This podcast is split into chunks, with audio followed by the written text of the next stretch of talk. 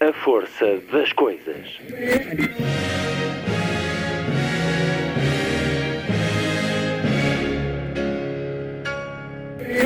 Welcome to the 109th last night of the proms.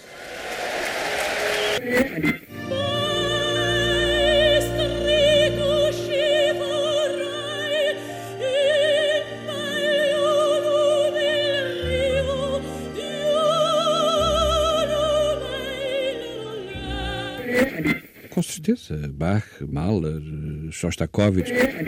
Um programa de Luís Caetano. Há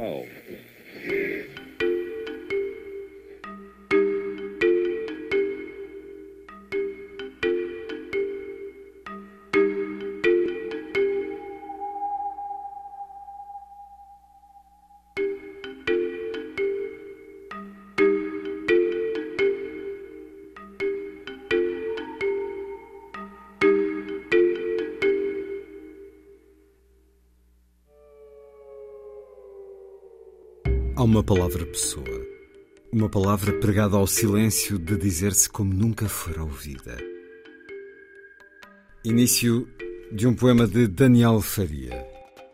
Integram um dos dois únicos livros publicados em vida do poeta, o que tem por título Homens, que são como lugares mal situados. Para ouvir agora, na voz do autor, Daniel Faria. Há uma palavra pessoa, dizer-se como nunca for ouvido, e nela dizer-se posso existir. Só posso viver cabendo nela, habito-a como Jonas, o grande peixe. Ela pronuncia-me, traz-me em viagem do nada para o silêncio. Exemplifico com a luz de que um homem que ressuscita, sustenta-me como jejum alimentando-me. Mas também posso ser um vaso para ela. Um vaso não. Outra coisa qualquer que não consigo comparar às coisas da terra. Um lugar tão verdadeiro, que mesmo a luz em suas praças, pátios e alpendres só imprecisamente é capaz de assinalar. E como salva a cinza em nino espalhando-se, eu posso propagá-la e posso amá-la até me transformar. Será para muitos de nós a descoberta da voz por detrás das palavras. Voz que é mão estendida, sorriso, convite. Em 1998, o jornalista e escritor Francisco Duarte Mangas fez a que creio será a única entrevista publicada a Daniel Faria, depois de lhe caírem na secretária do Diário de Notícias os dois primeiros livros do poeta monge. É essa memória que vamos hoje escutar. Primeiro na conversa com Francisco Duarte Mangas, depois na transmissão de vários certos da gravação de trabalho feita pelo jornalista a quando essa entrevista, que foi publicada a 23 de junho de 1998. A qualidade de som é frágil, a gravação foi feita há 23 anos, em cassete áudio, num gravador de repórter, mas é bom poder ouvir Daniel Faria. Aqui ficam os meus agradecimentos a Francisco Duarte Mangas por esta possibilidade. A gravação na íntegra poderá ser escutada no final da versão do programa, que daqui a pouco vai estar na RTP Play, a plataforma onde pode ouvir a força das coisas em streaming ou podcast. Daniel Faria, vida curta, terminada em 1999, mas cheia de luz, de fogo, vertidos na poesia que nos deixou. A Assírio e Alvim acaba de publicar Sétimo Dia, poesia inédita com edição e introdução de Francisco Saraiva Fino, o investigador que é também convidado desta emissão dedicada a Daniel Faria, em que vamos escutar o poeta, em voz própria. Sábado, 17 de julho, final da 18ª temporada do programa. Muito boa tarde, esta é a força das coisas.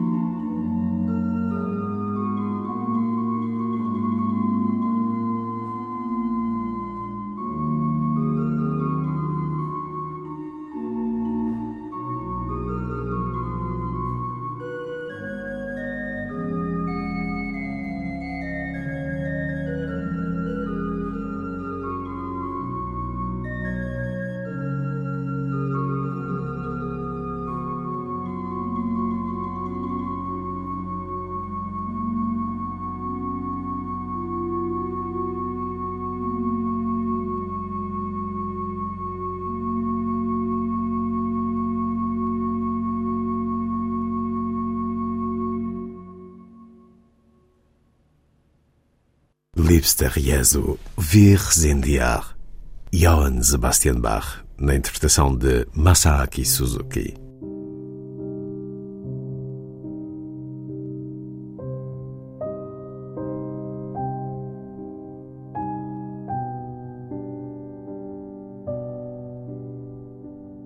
Aproximou agora palavras que antes nunca tinha aproximado. Aproximou a palavra pássaros da palavra punhais.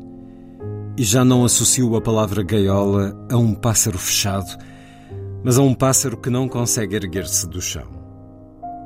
Aproximo também a palavra prisão a um corpo mutilado, embora aproxime, ao mesmo tempo, um corpo mutilado à palavra saída mas nunca aproximo Ícaro do Sol.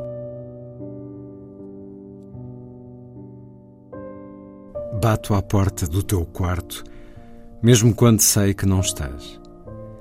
Descobri agora quanto custa aos mendigos, não digo a fome, mas não haver ninguém.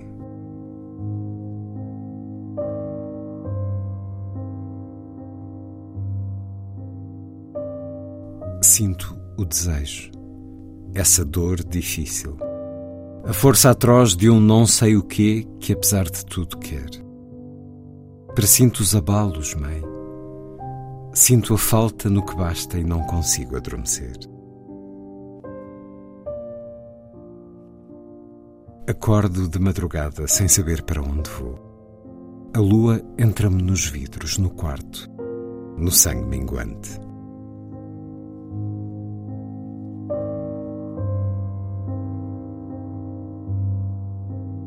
Mãe, sinto o nevoeiro denso das manhãs de transumância.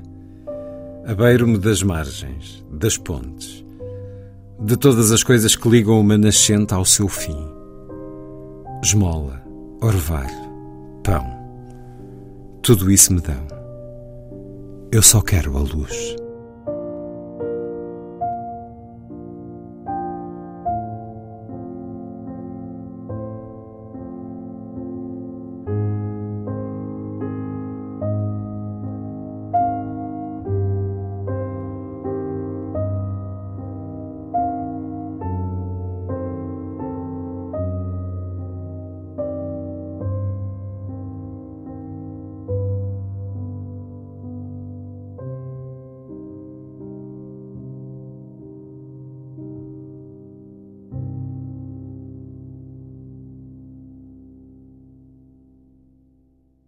Há uma entrevista a Daniel Faria, uma entrevista que serviu para o conhecermos melhor. É suporte também do estudo da sua obra, da edição da sua obra, e é a entrevista concedida a Francisco Duarte Mangas, a 23 de junho de 1998, ao Diário de Notícias.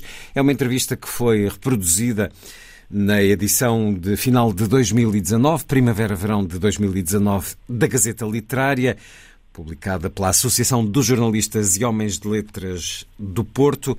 Francisco Duarte Mangas, que está comigo ao telefone. Bem-vindo uma vez mais à Antena 2, jornalista e escritor, já convidado destes programas. Fale-nos um pouco da circunstância desta entrevista.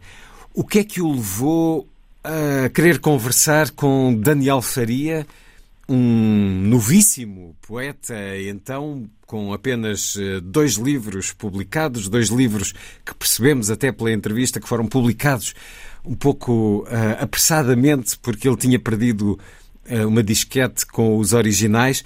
Como é que lhe chegou ao conhecimento a obra de Daniel Faria e o que é que o levou a esta entrevista? Um dia cheguei à redação do Diário de Notícias, onde eu trabalhava, e sobre a mesa estavam esses dois livros, portanto, já sem o envelope, portanto, foram enviados para. Para o geral. enviados para o geral, sem nome, e alguém abriu aquilo e viu que era poesia. Pronto, e passou para si. E passou, para, na... passou para o jornalista poeta. Deixou para o poeta, deixou em cima da mesa. Peguei, abri um, li duas páginas e fiquei logo preso, preso à, à poesia do Daniel e disse: tenho que entrevistar tem que, tem que saber quem é, este, quem é esta pessoa. É Dizia esta alguma coisa sobre quem era, a biografia? Sim, uma coisa, uma coisa, uma coisa pequena e que ia ser monge, depois isso também uh, fascinou também mais, ou, ou, ou fascinou mais, é, é, conhecer essa pessoa. Vi os livros num dia, falei com o editor de, de cultura que concordou logo, também concordou, mas eu disse que, opa, isto aqui é um... Aqui, temos aqui poeta. Estamos a falar dos dois livros publicados pela Fundação Manuel Leão, Homens que são como lugares mal situados e Explicações das Árvores e de Outros Animais. São estes dois livros que lhe chegaram à secretária e que o levam a contactar a editora, a Fundação Manuel Leão. E depois, a circunstância da entrevista, como foi? Eu depois, não, no mesmo dia, liguei para, liguei para, para Sérgio Verga, para, para, para, para, o seminário, para o seminário, para, para o mosteiro. Para o mosteiro, e disseram-me que, portanto, o Daniel não estava lá, mas que estava aqui no outro mosteiro, aqui no Porto, mesmo aqui perto, pertíssimo da redação do, do DN, que era no, no Mosteiro São Bento da Vitória. Uh, liguei para lá, falei com ele e marca, marcamos a entrevista para, para, o dia seguinte. E no dia seguinte, lá ele, o Leal me recebeu nos claustros do mosteiro e então foi assim um, um primeiro olhar, do, foi assim um era um menino, um menino, um rapaz, um jovem tímido, atrás de um sorriso, olhar para mim. E eu também não sou. Não é, não, uh, e foi assim que começamos a entrevista e falámos lá. Lá um, muito tempo, falámos lá, falámos muito tempo. Formou-se logo ali uma amizade que, que durou até, até, até o Daniel desaparecer. É uma amizade que vai ter desenvolvimentos. Eu vou ler aqui o início da sua entrevista, Francisco Duarte Mangas, a introdução uh, nessa publicação uh, eh, 23 de junho de 1998 no Diário de Notícias. Guarda amanhã, tudo mais se pode tresmalhar. É esta a forma de Daniel Faria estar na vida. Natural de Baltar, em Paredes, foi para o seminário aos 12 anos. Tirou teologia e vai licenciar-se em estudos portugueses. Em novembro, entra como novice no mosteiro de Sinsverga.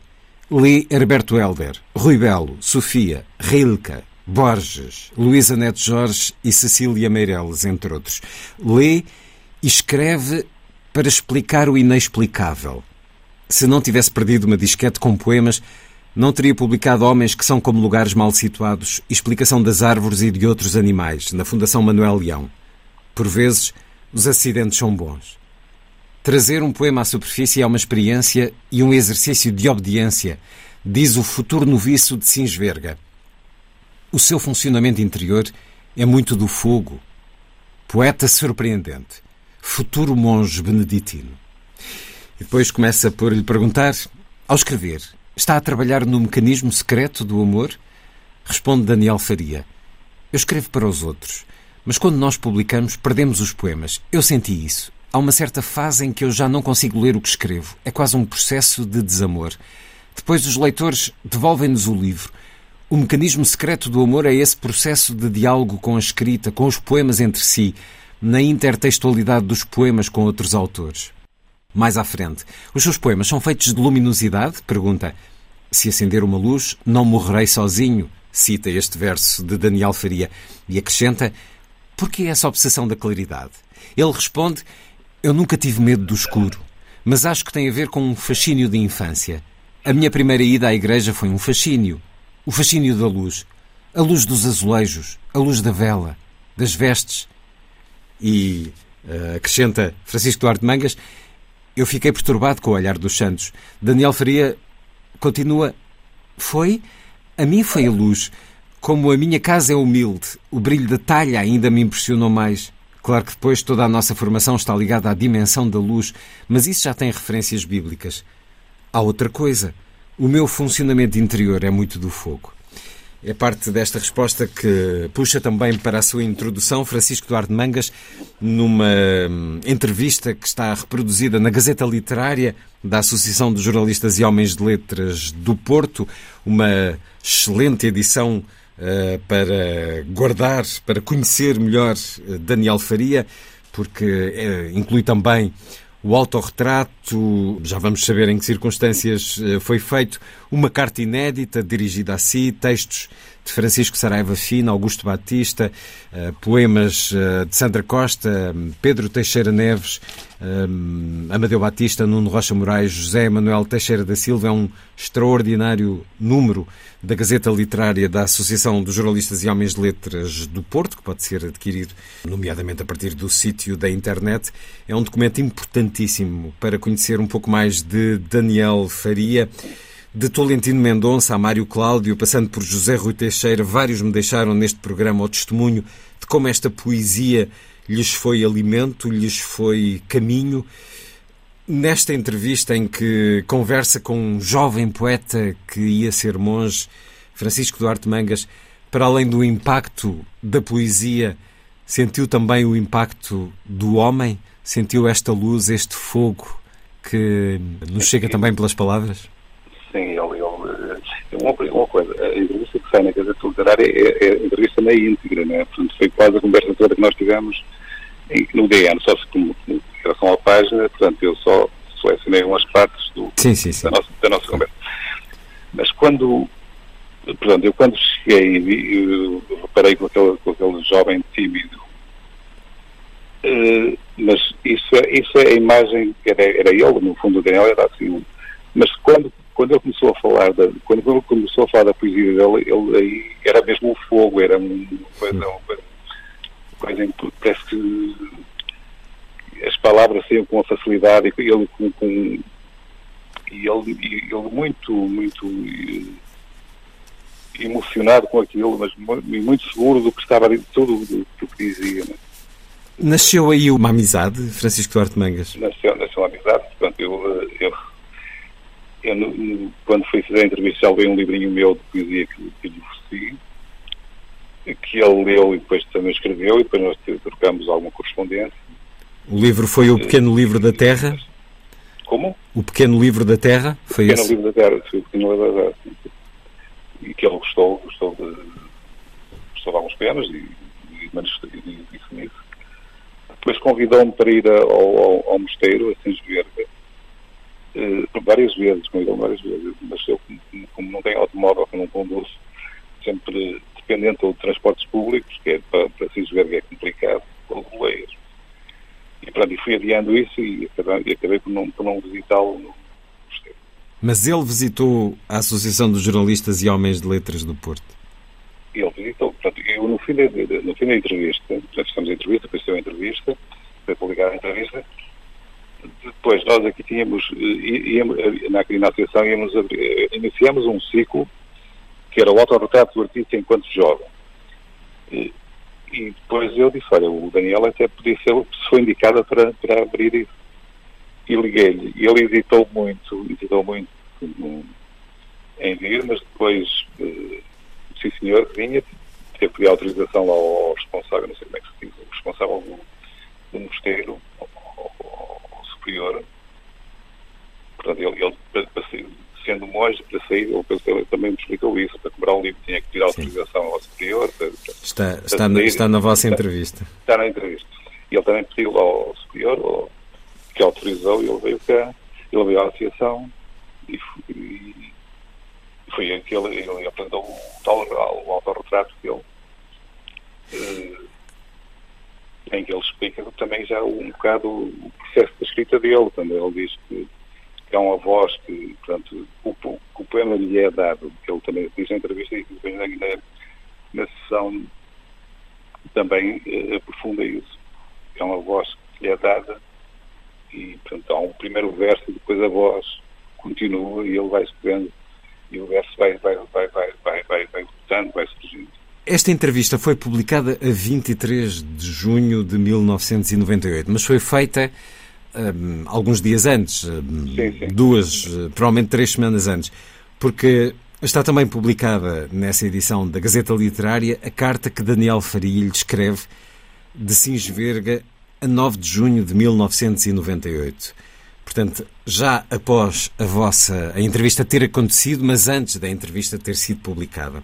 E é uma data tremenda porque é precisamente o dia, um ano antes da morte de Daniel Faria que morreu a 9 de junho de 1999. Ora, a 9 de junho de 1998, ele escreve-lhe uma carta muito cúmplice, muito amiga. Fala também do livro que lhe ofereceu, exprime a gratidão pela conversa.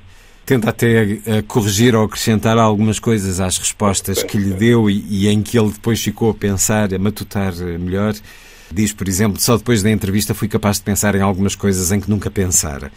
Por exemplo, creio que a importância da luz se prende com a permanente interrogação que se coloca quem, de algum modo, se sente chamada à vocação sacerdotal ou a uma vocação religiosa.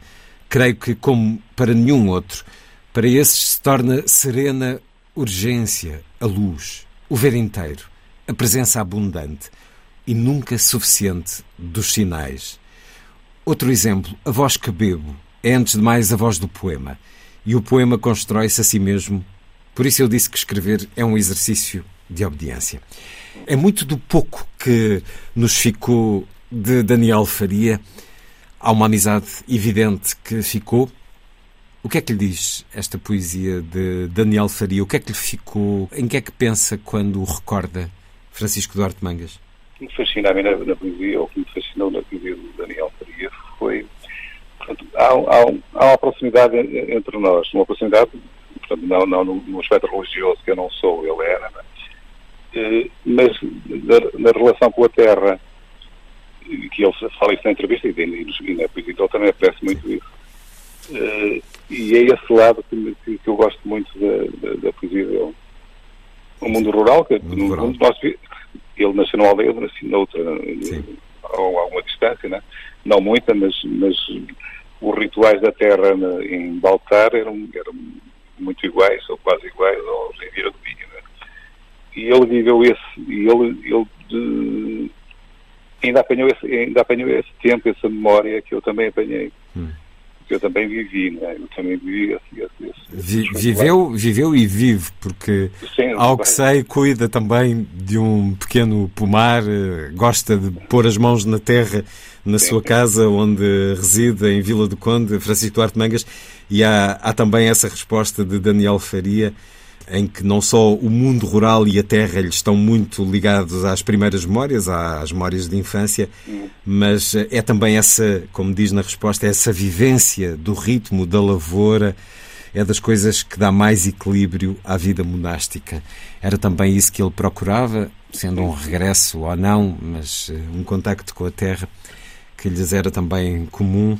É uma gratidão uh, que sinto por ler esta sua entrevista e aquilo que divulgou a todos nessa carta também, porque não há mais entrevistas de Daniel Faria, ao que sei.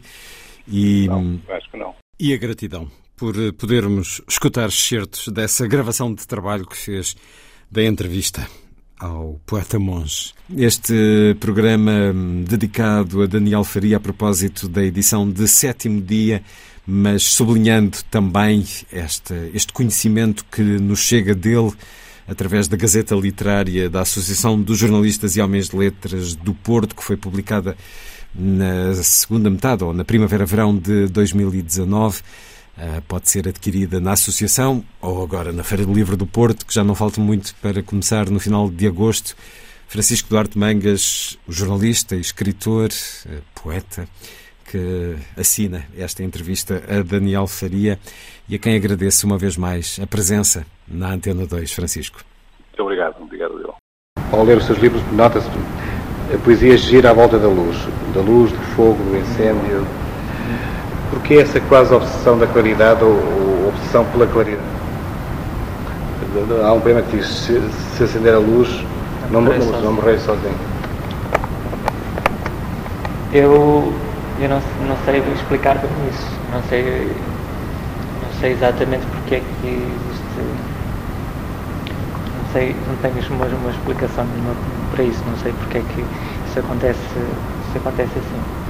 Até porque não, nunca tive propriamente muito medo do escuro.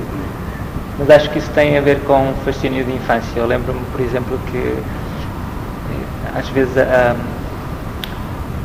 às vezes lembro-me daquela coisa da Sofia que diz a coisa mais antiga de que me lembro era uma, uma saia em cima de uma mesa, uma coisa assim, uma das artes poéticas.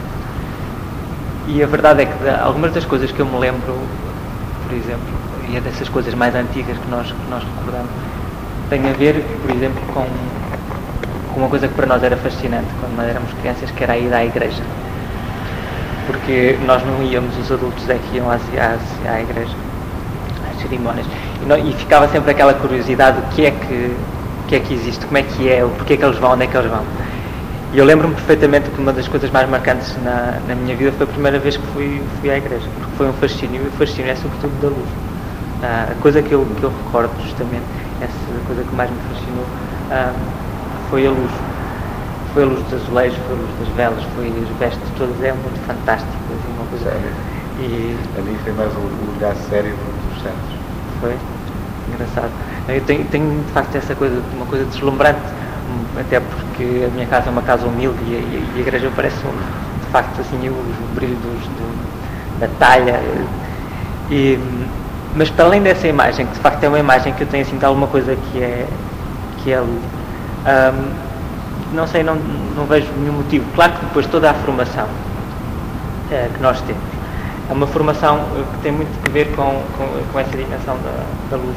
Mas isto depois já tem referências bíblicas também e a importância, a importância que isso uh, acaba por ter. E depois não sei, se calhar também tem que ver com o funcionamento interior. O meu funcionamento interior é muito uh, é muito do fogo. Daniel Faria, poeta do fogo. Em entrevista a Francisco Duarte Mangas, em 1998. Vamos continuar a escutá-los depois da música.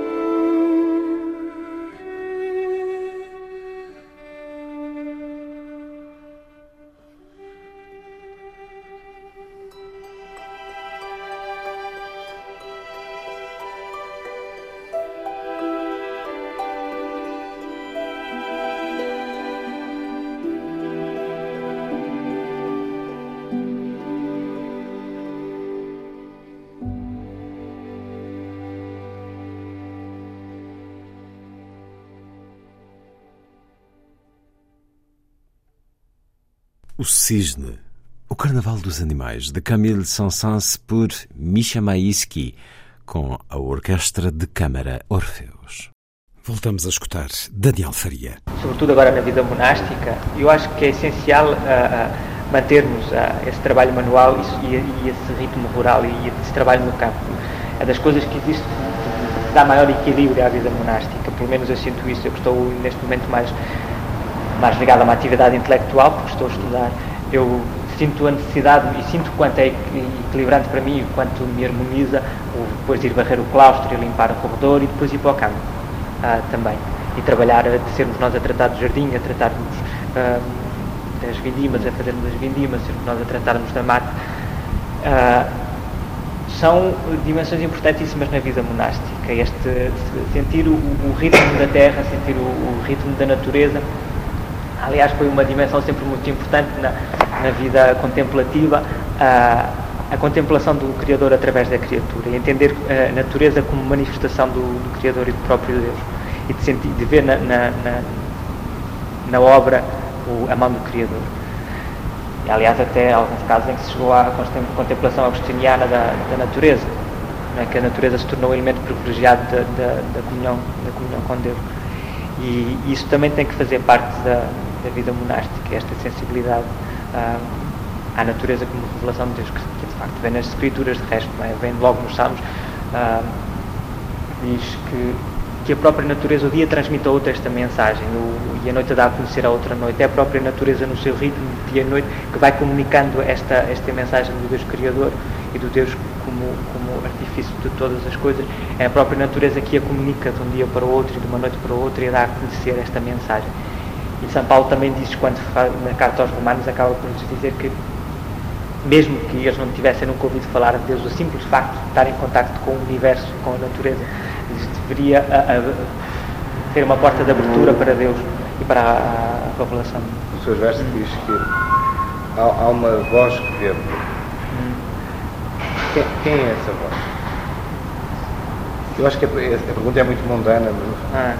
mas quem é essa voz? Que eu vejo que o poeta deve. Que o poeta deve. Eu acredito muito, eu, porque isso é, eu presinto isso muito, que eu não sei quem é que falava do poema que se escuta. O poema é, é escutado. Ah, eu não sei se era a pessoa e depois se a professora Sofia vem, vem, vem, vem falar disso. E retomando a pessoa, não sei, não tenho agora a certeza. Agora, eu tenho a certeza de uma coisa, é que uh, a poesia me é dada. Eu construo, é evidente, há um trabalho de construção muito importante mas essa sensação de que uh, é -nos, o poema é-nos dado. O Valéry dizia que o primeiro verso nos é dado, o resto é, é construção nossa, é trabalho nosso. Uh, eu acredito que, eu acredito nisso, de facto. Que, uh, agora, mais, mesmo a construção nos é dada. Uh, porque, de facto, há, o poema escapa-nos completamente. a gente constrói, a gente trabalha, ou, mas ele, ele acaba por, por por ser estranho. E, e ele acaba por nos impor. E que há uma luta, é mais ou menos como uma luta entre Jacó e Deus, não é? E é uma luta assim, mais ou menos desse, desse, desse calibre. Sinto muitas vezes a dificuldade em, em há uns poemas que surgem logo, há, sobretudo os mais, os mais pequenos, mais pequenos, há um ou outro que apareceram assim e eu nem, nem lhes posso tocar. Eu muitos destes poemas aqui dos homens que são como lugares mal situados, uh, eu não sei, nem sei muito bem como os construir.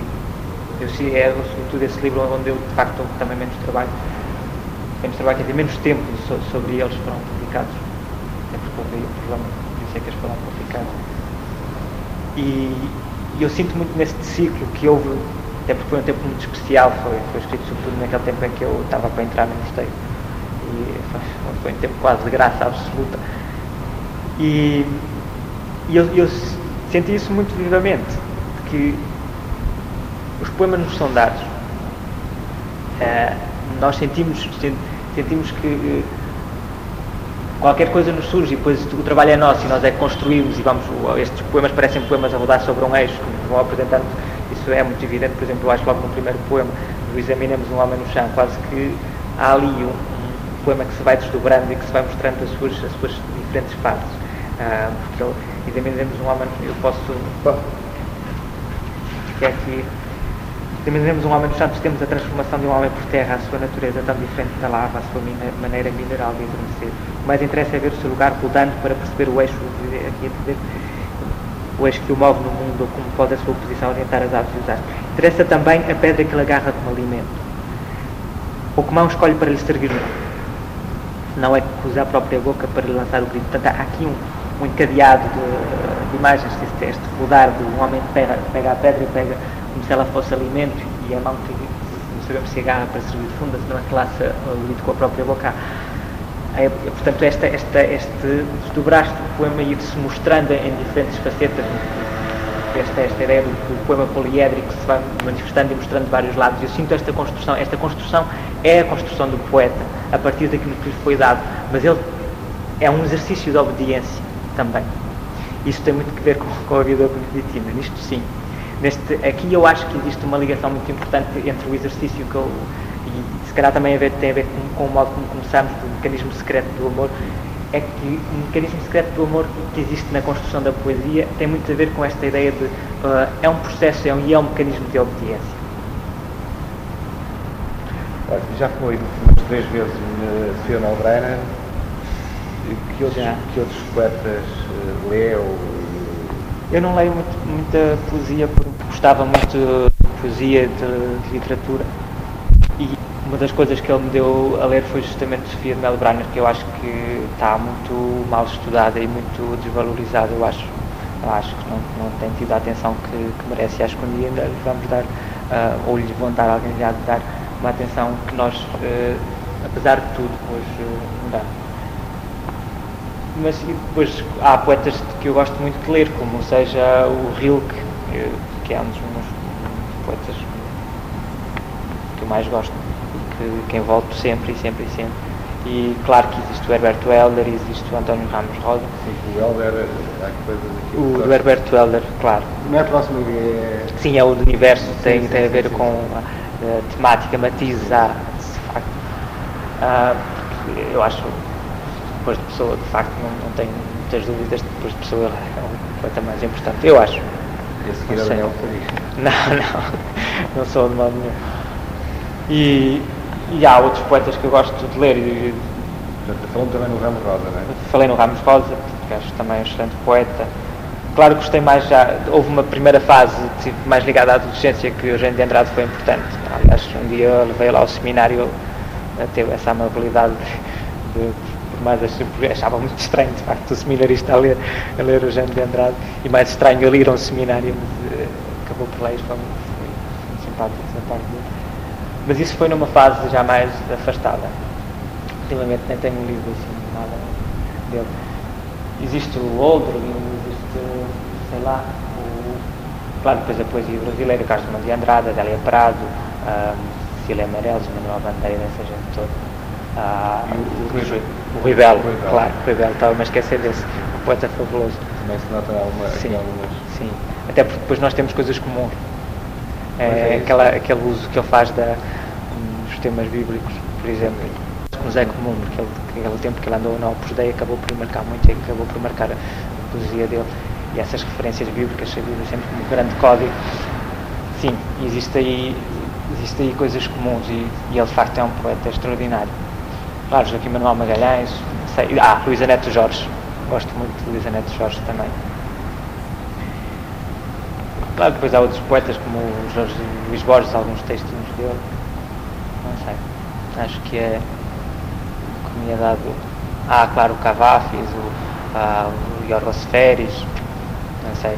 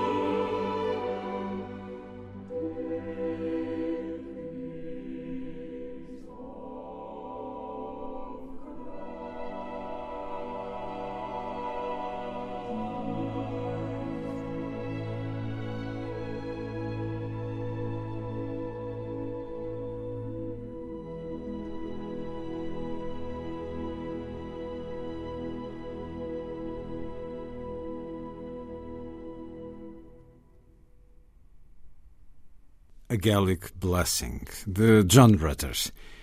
Voltamos a Daniel Faria, na entrevista de Francisco Duarte Mangas, 1998. Poemas surgem e depois a gente tem que aprender a, a limpar e enxugar os poemas, torná-los mais enxutos, mais torná-los, a dar-lhes claridade, a deixá-los vir à superfície. E, e, é sempre uma luta isso de trazer um poema à superfície quando ele vem é uma coisa fabulosa, uma experiência única. As referências que eu tenho à luz têm muito a ver com, com a minha experiência de com a minha experiência eclesial. Porque outra, eu sei que outras das coisas que, que me fascinava era, por exemplo, a Páscoa, onde eu ajudava sempre lá, acabava por ajudar na, nas celebrações das cerimónias pascais. As cerimónias pascais, aliás, a vigília de Sábado Santo é a vigília da luz, e que é o, a, a bênção lume novo. Era uma das experiências mais bonitas para mim eh, participar nessas, nessas vigílias. Lá, lá está, é daquelas cerimónias que marcam qualquer pessoa que as experimenta, ainda mais quem participa nas cerimónias. E tem que levar a alva branca, porque lá na altura ainda não tinha outra. Aqui é outra pergunta que é, não sei. Só um, só um beneditino ou um ah. candidato a beneditino teria este paciente trabalho de explicar o inexplicável? É. Por causa Talvez não só ele, mas, mas sobretudo um beneditino ou um monge Sim. é chamado a isso. De facto, o monge é chamado a explicar o inexplicável. E, e tornando-se inexplicável ele próprio. Uh, porque eu acho que uh, é muito difícil hoje compreender, eu pelo menos senti isso quando entrei. Foi difícil explicar às pessoas porque é que eu ia para, para a vida monástica, nos colegas de curso ou outros. Mesmo às pessoas que estão no seminário, isso às vezes é complicado explicar porque é que hoje se vai para monge o que é que para mais? Isto, eu não tenho uma explicação para isso. Lá está, é explicar, é, é, até essa tarefa é muito difícil de explicar o inexplicável. Mas eu nunca, eu nunca percebi muito bem o que era isso que diziam de ser chamado ou de ter uma vocação. Aliás, eu acho que nós somos mais empurrados do que chamados. Mas isso é uma resposta a, a uma vocação de facto. É um homem que encontra o seu lugar. E e eu não sei exatamente porque é que fui para monge. Agora, sei que sinto que o meu lugar é na vida monástica e que sou chamado a isso. E sei o que é que eu, eu pretendo da vida monástica, o que é que acho que Deus pretende de mim na vida monástica. E o que eu acho que Ele pretende na, na vida monástica é, de facto, o testemunho, esse testemunho do inexplicável, de como, de facto, Ele é tudo e preenche tudo. Santa Teresa dizia, dizia que só Deus basta. E o, o que o monge tem que testemunhar, antes de mais, é que só Deus basta e que há coisas muito importantes na, na, na, vida de facto. E há coisas que eu gostava muito que tive que deixar e, e, que gosto muito e que são boas e são importantes. Como, como, como por exemplo? Como por exemplo o cinema como por exemplo o teatro. Um, essas são coisas que me lembro assim bem mais. Ou então a possibilidade de ir, de ir a uma livraria comprar um livro. Não, eu, não posso fazer isso? não posso fazer com esta liberdade porque preciso pedir dinheiro para comprar os livros. E os livros lá vêm para a biblioteca são pedidos pela biblioteca. E é claro que se eu chegar a uma livraria, se tiver dinheiro, se tiver trazido dinheiro, posso comprar, mas é evidente que terei sempre que pedir autorização para comprar esse tipo de, de livros. No, no, mosteiro tem que ser. Claro. E, e, todas estas coisas são coisas uh, que são muito importantes e que eu reconheço, e toda a gente reconhece, e os monges reconhecem mérito, reconhecem que são importantes. E nós deixamos isto tudo para dizer que isto é tudo muito importante, mas não é o importante e dizer. E de facto hoje é um bocadinho explicar o inexplicável porque há muita gente que tem a percepção que a vida monástica hoje é assim mais ou menos como uma espécie de mina antipessoal, quem calca fica amputado. E parece que é uma que é uh, cercear a liberdade e que nos tira capacidades e nos limita. Eu lembro, por Mas exemplo, limita, de facto, uma, um, limitar alguma coisa. Que tu, como todas as opções, uh, significam limitar-se, eh, porque é escolher entre várias possibilidades e, portanto, quando a gente escolhe, está a deixar outras. É? E, nesse sentido, significa algum limite. Mas também uh, significa, eu acho que é isso, encontrar o seu lugar, encontrar o, um caminho de felicidade. Eu digo felicidade no sentido que tem o, o latim de, de Félix, porque o, no latim feliz tem uh, o sentido de qualquer coisa que está ligada à lavoura e significa ser fértil. É, ser, ser, feliz é ser fecundo, ser fértil. Aliás, o elemento de feliz está em fecundo, fértil, feminino. E acho que um homem, só um homem no seu lugar, um homem que, que encontra o seu espaço, o, o lugar de ter raiz, é, é que é capaz de frutificar e, e, e completar-se em todas as suas dimensões. E eu acredito plenamente nisso e a experiência que tenho feito até agora é de facto que uh, aquilo não me limita, mas completa. Claro que eu percebo que isso confunda os meus colegas. Basta. Sim. Só Deus basta. Só Deus basta. Só Deus basta. É, é ainda que ainda que nada, é, é só Deus basta, de facto. E é isso que nós e é isso que nós testemunhamos. Agora essa não é a única forma, evidente. É? é possível é possível testemunhar que só Deus basta vivendo de outra maneira, mas este é um caminho de, de testemunhar isso, não é? E outras pessoas que seguindo outros caminhos testemunharão de outra forma que de facto Deus é o importante da vida. É? Nós testemunhamos desta forma, digamos, mais radical, nem sei se quer ser mais radical, mas digamos assim. Nós perdemos os poemas, nós chegamos a uma, uma, certa, uma certa fase que eu já nem consigo ler os livros. E há um quase um processo de desamor ao, ao E depois são os leitores que nos devolvem, que é um processo de diálogo. E depois, diálogo, antes de mais, faz entre os poemas entre si e uh, no diálogo de intertextualidade dos poemas com outros, com outros autores, ou seja, com a Bíblia. Ou, esse, esse diálogo que já é processo de amor, já é mecanismo secreto do amor, que é, é, é diálogo do poeta consigo mesmo, diálogo do poeta com a palavra, diálogo do poeta com outros poetas e dos poemas entre si, porque, por exemplo, no caso, do, no caso dos homens que são como lugares mal situados, há logo no, no, no início, na, na, primeira parte, os poemas vão dialogando, que é examinemos um homem no chão, mas sobretudo nesta parte homens. Homens que são como lugares mal situados, homens que são como projetos de casas, um, homens que trabalham em São Balança e termina, escava um lugar para a saída e retoma-se. Não levantemos os homens que se sentam à saída. E depois mais à frente, quando se fala do. quando se faz. é a parte mais centrada sobre, digamos, uma parte mais uh, meta, meta literária quase. Este diálogo que os livros estabelecem uh, dentro deles, uh, o diálogo que se estabelece com outros poetas, o diálogo que se estabelece com o leitor que é aquele que nos devolve os poemas quase que a gente pede. É, sobretudo é esse, é esse mecanismo do amor que funciona, eu acho.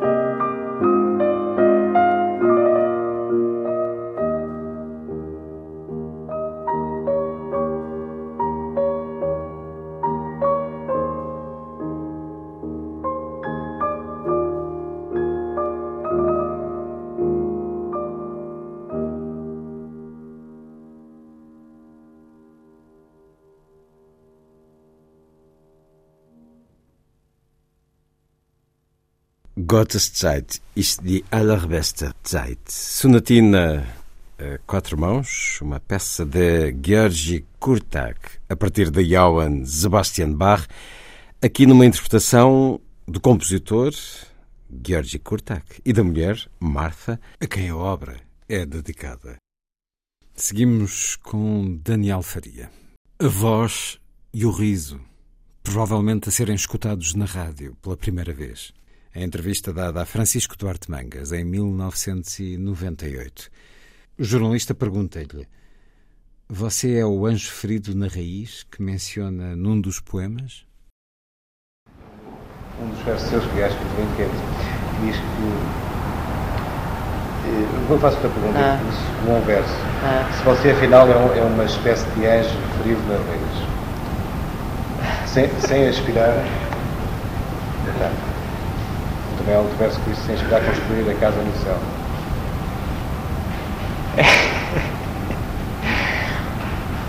É, uma espécie de anjo ferido na raiz, não na raiz das árvores. É uma, uma espécie de anjo ferido na raiz, sim. Sim, eu acho que sou uma espécie de anjo ferido na raiz, acho que podia dizer assim. Agora não sei exatamente uh, porque, qual é, o que é que tem por trás quando pergunta qual é a ideia de, desse anjo ferido, ferido na raiz. Não sei. Não? Sim, um, um, mais do que um anjo ferido, um anjo atingido. Um anjo atingido na raiz. De resto, esse, esse é o processo.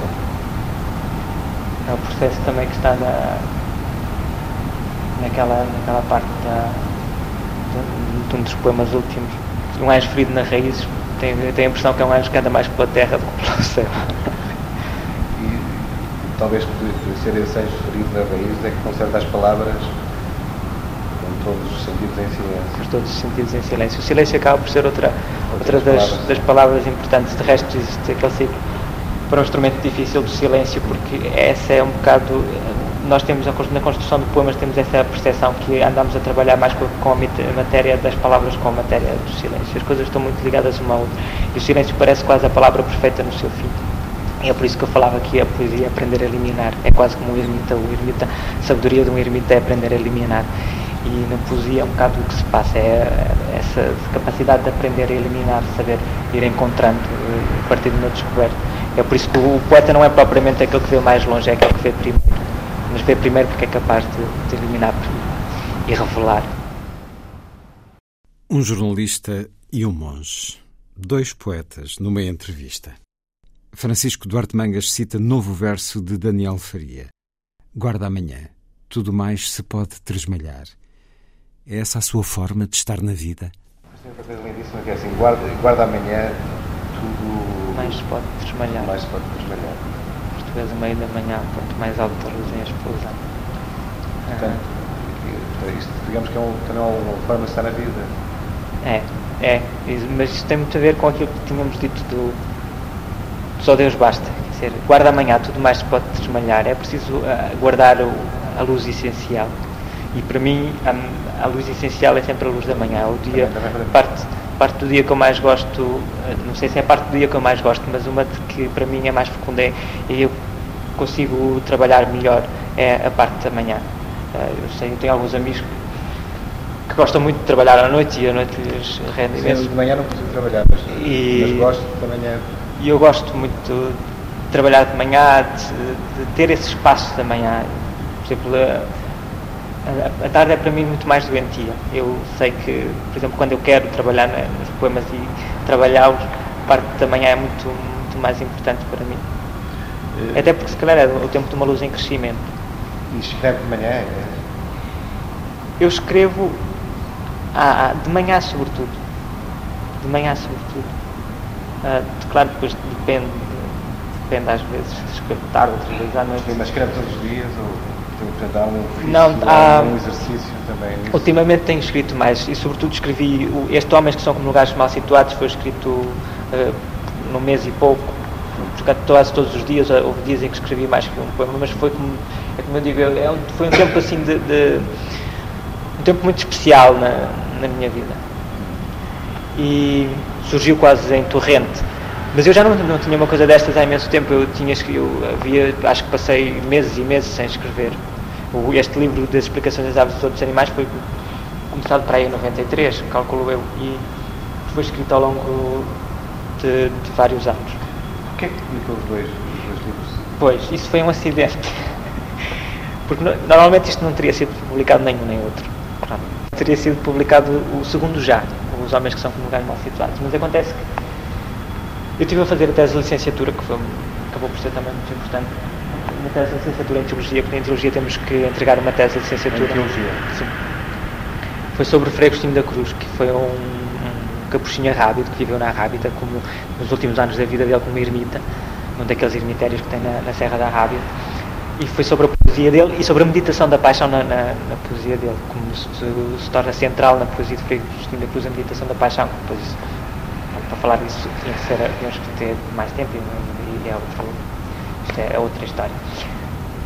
Mas né, eh,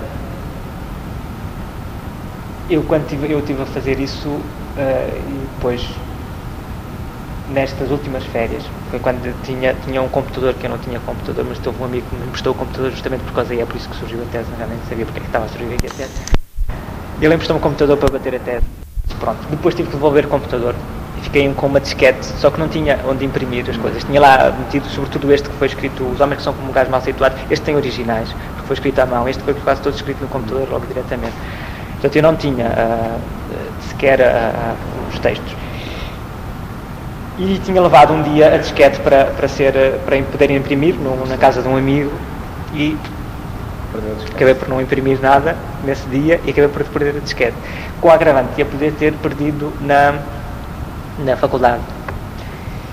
E eu confesso que me fez alguma moça nessa altura pensar que os poemas podiam ser publicados por alguém.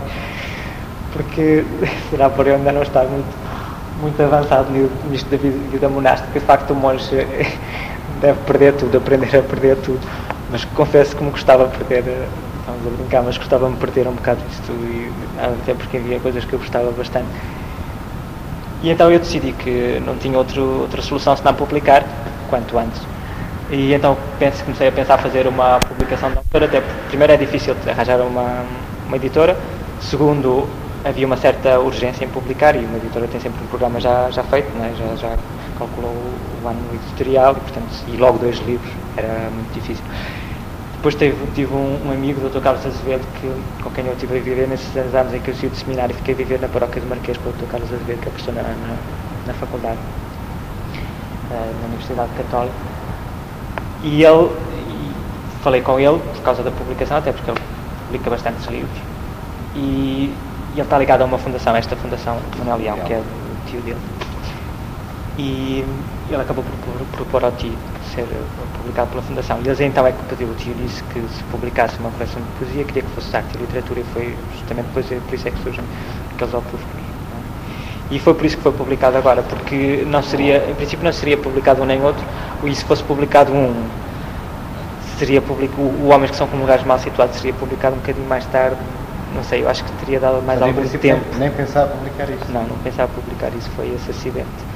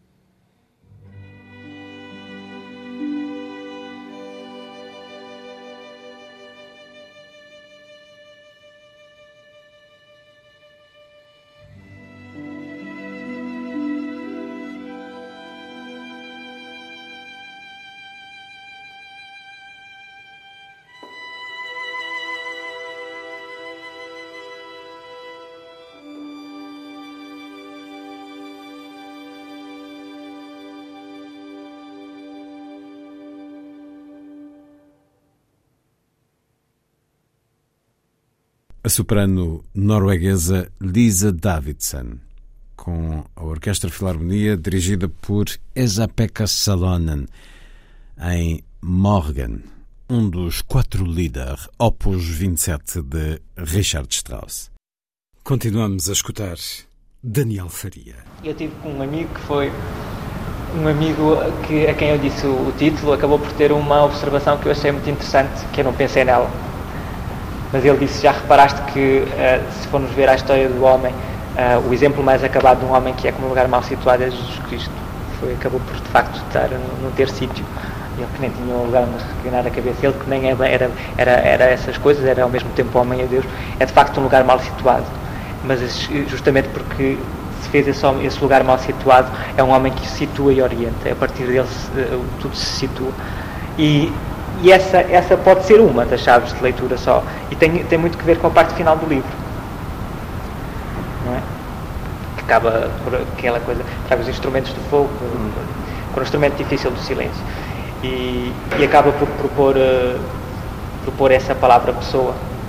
Há uma palavra pessoa, já não lembro bem do. Não é? Mas essa ideia do, do poder, poder se amar até se transformar. Há uma palavra dizer-se como nunca for ouvido, e nela dizer-se posso existir. Só posso viver cabendo nela, habito-a como Jonas, o grande peixe. Ela pronuncia-me, traz-me em viagem do nada para o silêncio.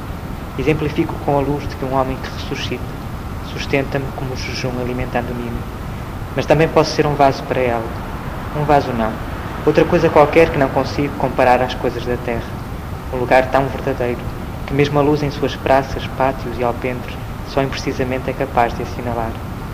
E como salva a cinza em nino espalhando-se, eu posso propagá-la e posso amá-la até me transformar. É, é retomar essa ideia, depois inclusive acaba com o poema uh, e, e, esta não é uma visão pessimista do, do homem, eu acho. Daniel Faria, em entrevista ao jornalista Francisco Duarte Mangas, em 1998. O jornalista pergunta-lhe sobre o lugar da mulher nesta poesia. Pois, as mulheres aparecem sempre na nossa vida. A, a mulher aparece porque é, ela, tem, ela tem que ver com, com muita outra coisa. Ela tem que ver com a casa. Ela tem que ver com a luz. Ela tem que ver com, com o lugar. Com essa ideia ela tem que ver com, com, com a força transformadora e esse, o lado feminino é um lado tremendamente fascinante para nós todos, claro. E por essa capacidade transformadora, criativa, uh, fecunda, não é? E de renovação de todas as coisas. E tem a ver com essa também dimensão da ruralidade, da terra, não é? E, mesmo da felicidade, como falou há bocado. Sim, dessa ideia da felicidade. Porque para mim, exatamente, se existe, se existe imagem mais próxima da felicidade é a imagem da mulher. Uh, da mulher-mulher e da mulher-mãe. Uh, depois a mãe acaba porque há essas duas dimensões da, da mulher. E aqueles que rodeiam o poeta monge, como sentem a sua poesia? A comunidade é uma comunidade já muito envelhecida.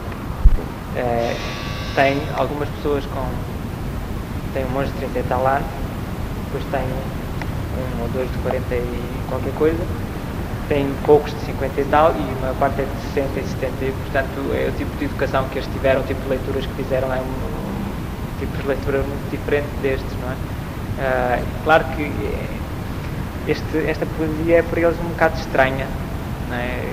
Eles dizem mas foi muito bonito, porque para mim foi uma, uma, lição de humildade, que eles viessem ter comigo a pedir que eu lhes explicasse e que eu lhes ensinasse a ler eh, este tipo isso para mim foi uma lição, porque eu sabia perfeitamente que era difícil que houvesse lá gente que pudesse gostar. Não estão habituados. A sensibilidade também se educa e aprende-se a gostar de algumas coisas, não é? E, e claro, o, tipo de poesia que eles estão habituados é uma poesia ainda metrificada, com, com rima, e é poesia litúrgica. No fundo, os hínicos litúrgicos são todos eh, que têm métrica, até porque, como são cantados e, é, e são necessitados, é, necessário ser memorizado. E depois tem uma, uma função comunicativa muito importante, não é? Portanto, são, uh, tem uma referencialidade muito, muito vincada. Isso. Há qualquer coisa a dizer-se, não é? Uh, às vezes o que se diz até é mais importante do modo como, como se diz, não é? este tipo de poesia foi para eles muito estranha. Agora, de facto, acho que lhes devo mais essa lição, entre muitas que me deram, dessa humildade de ter vindo pedir que lhes ensinasse a ler. Daniel Faria, na entrevista a Francisco Duarte Mangas, em 1998. Provavelmente a primeira vez que a maior parte de nós escuta a voz de Daniel Faria e este sorriso que nos chega por entre as palavras. Uma gravação feita em cassete áudio há 23 anos, a qualidade de som é frágil, mas julgo que valeu a pena ouvir para quem tem a poesia de Daniel Faria como próxima. A gravação na íntegra desta entrevista poderá ser escutada na versão do programa que vai ser colocado daqui a pouco na RTP Play. Pode ouvir em streaming ou podcast, basta pesquisar a Força das Coisas Antena 2. Uma vez mais, os meus agradecimentos ao jornalista e escritor Francisco Duarte Mangas pela possibilidade de transmitir esta entrevista. Daqui a pouco, a conversa a propósito de Sétimo Dia, poesia inédita de Daniel Faria, que acaba de chegar às livrarias com a chancela Assírio e Alvim e a edição e introdução do investigador Francisco Saraiva Fino, em entrevista.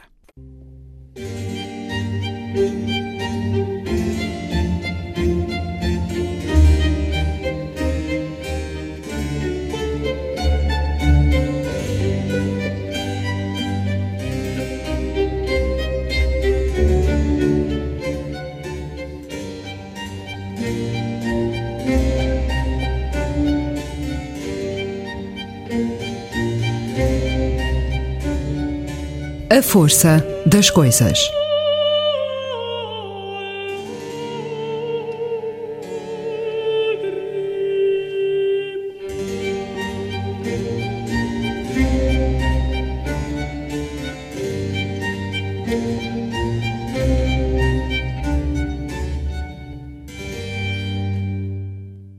Cum dederit, Unisi Dominus, de António Vivaldi, por Andreas Scholl e a Orquestra Brandburgo, da Austrália, direção de Paul Dyer.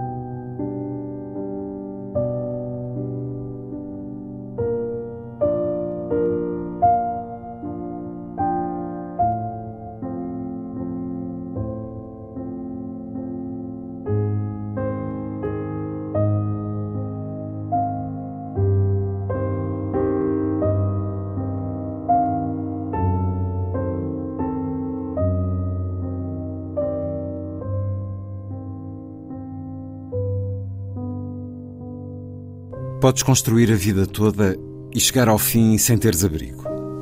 Podes dar ao mundo os filhos, a força, a fartura, sem alcançares outra recompensa senão essa, a de teres dado.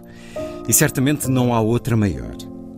Podes estar à mesa a comer sozinho e ao vir-te à memória o número dos teus filhos e dos teus netos, tudo de repente perder sentido. Pensa então, não que a vida te abandona, mas que te leva. A viuvez e o luto são mais do que o sofrimento. A tarefa da vida é o deserto de te gastares. Ganhaste transparência. Aproximas o que divides e separas. E chamam-te a libertar.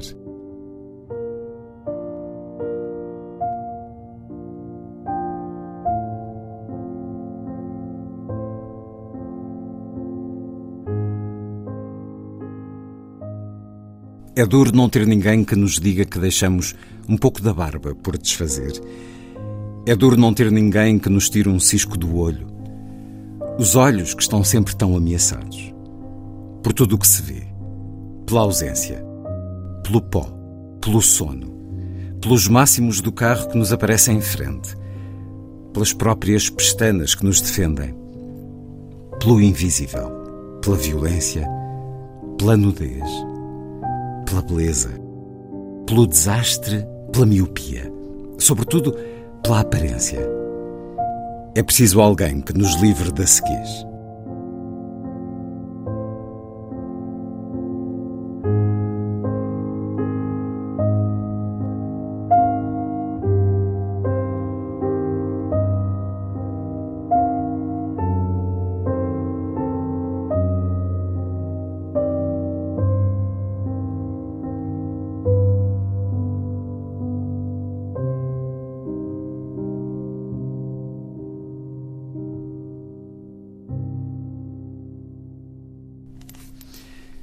São dois certos do livro Sétimo Dia, de Daniel Faria, que a Assírio Alvim acaba de publicar. Dois certos da primeira parte, que se intitula Primeiro Homem e Primeiro Dia.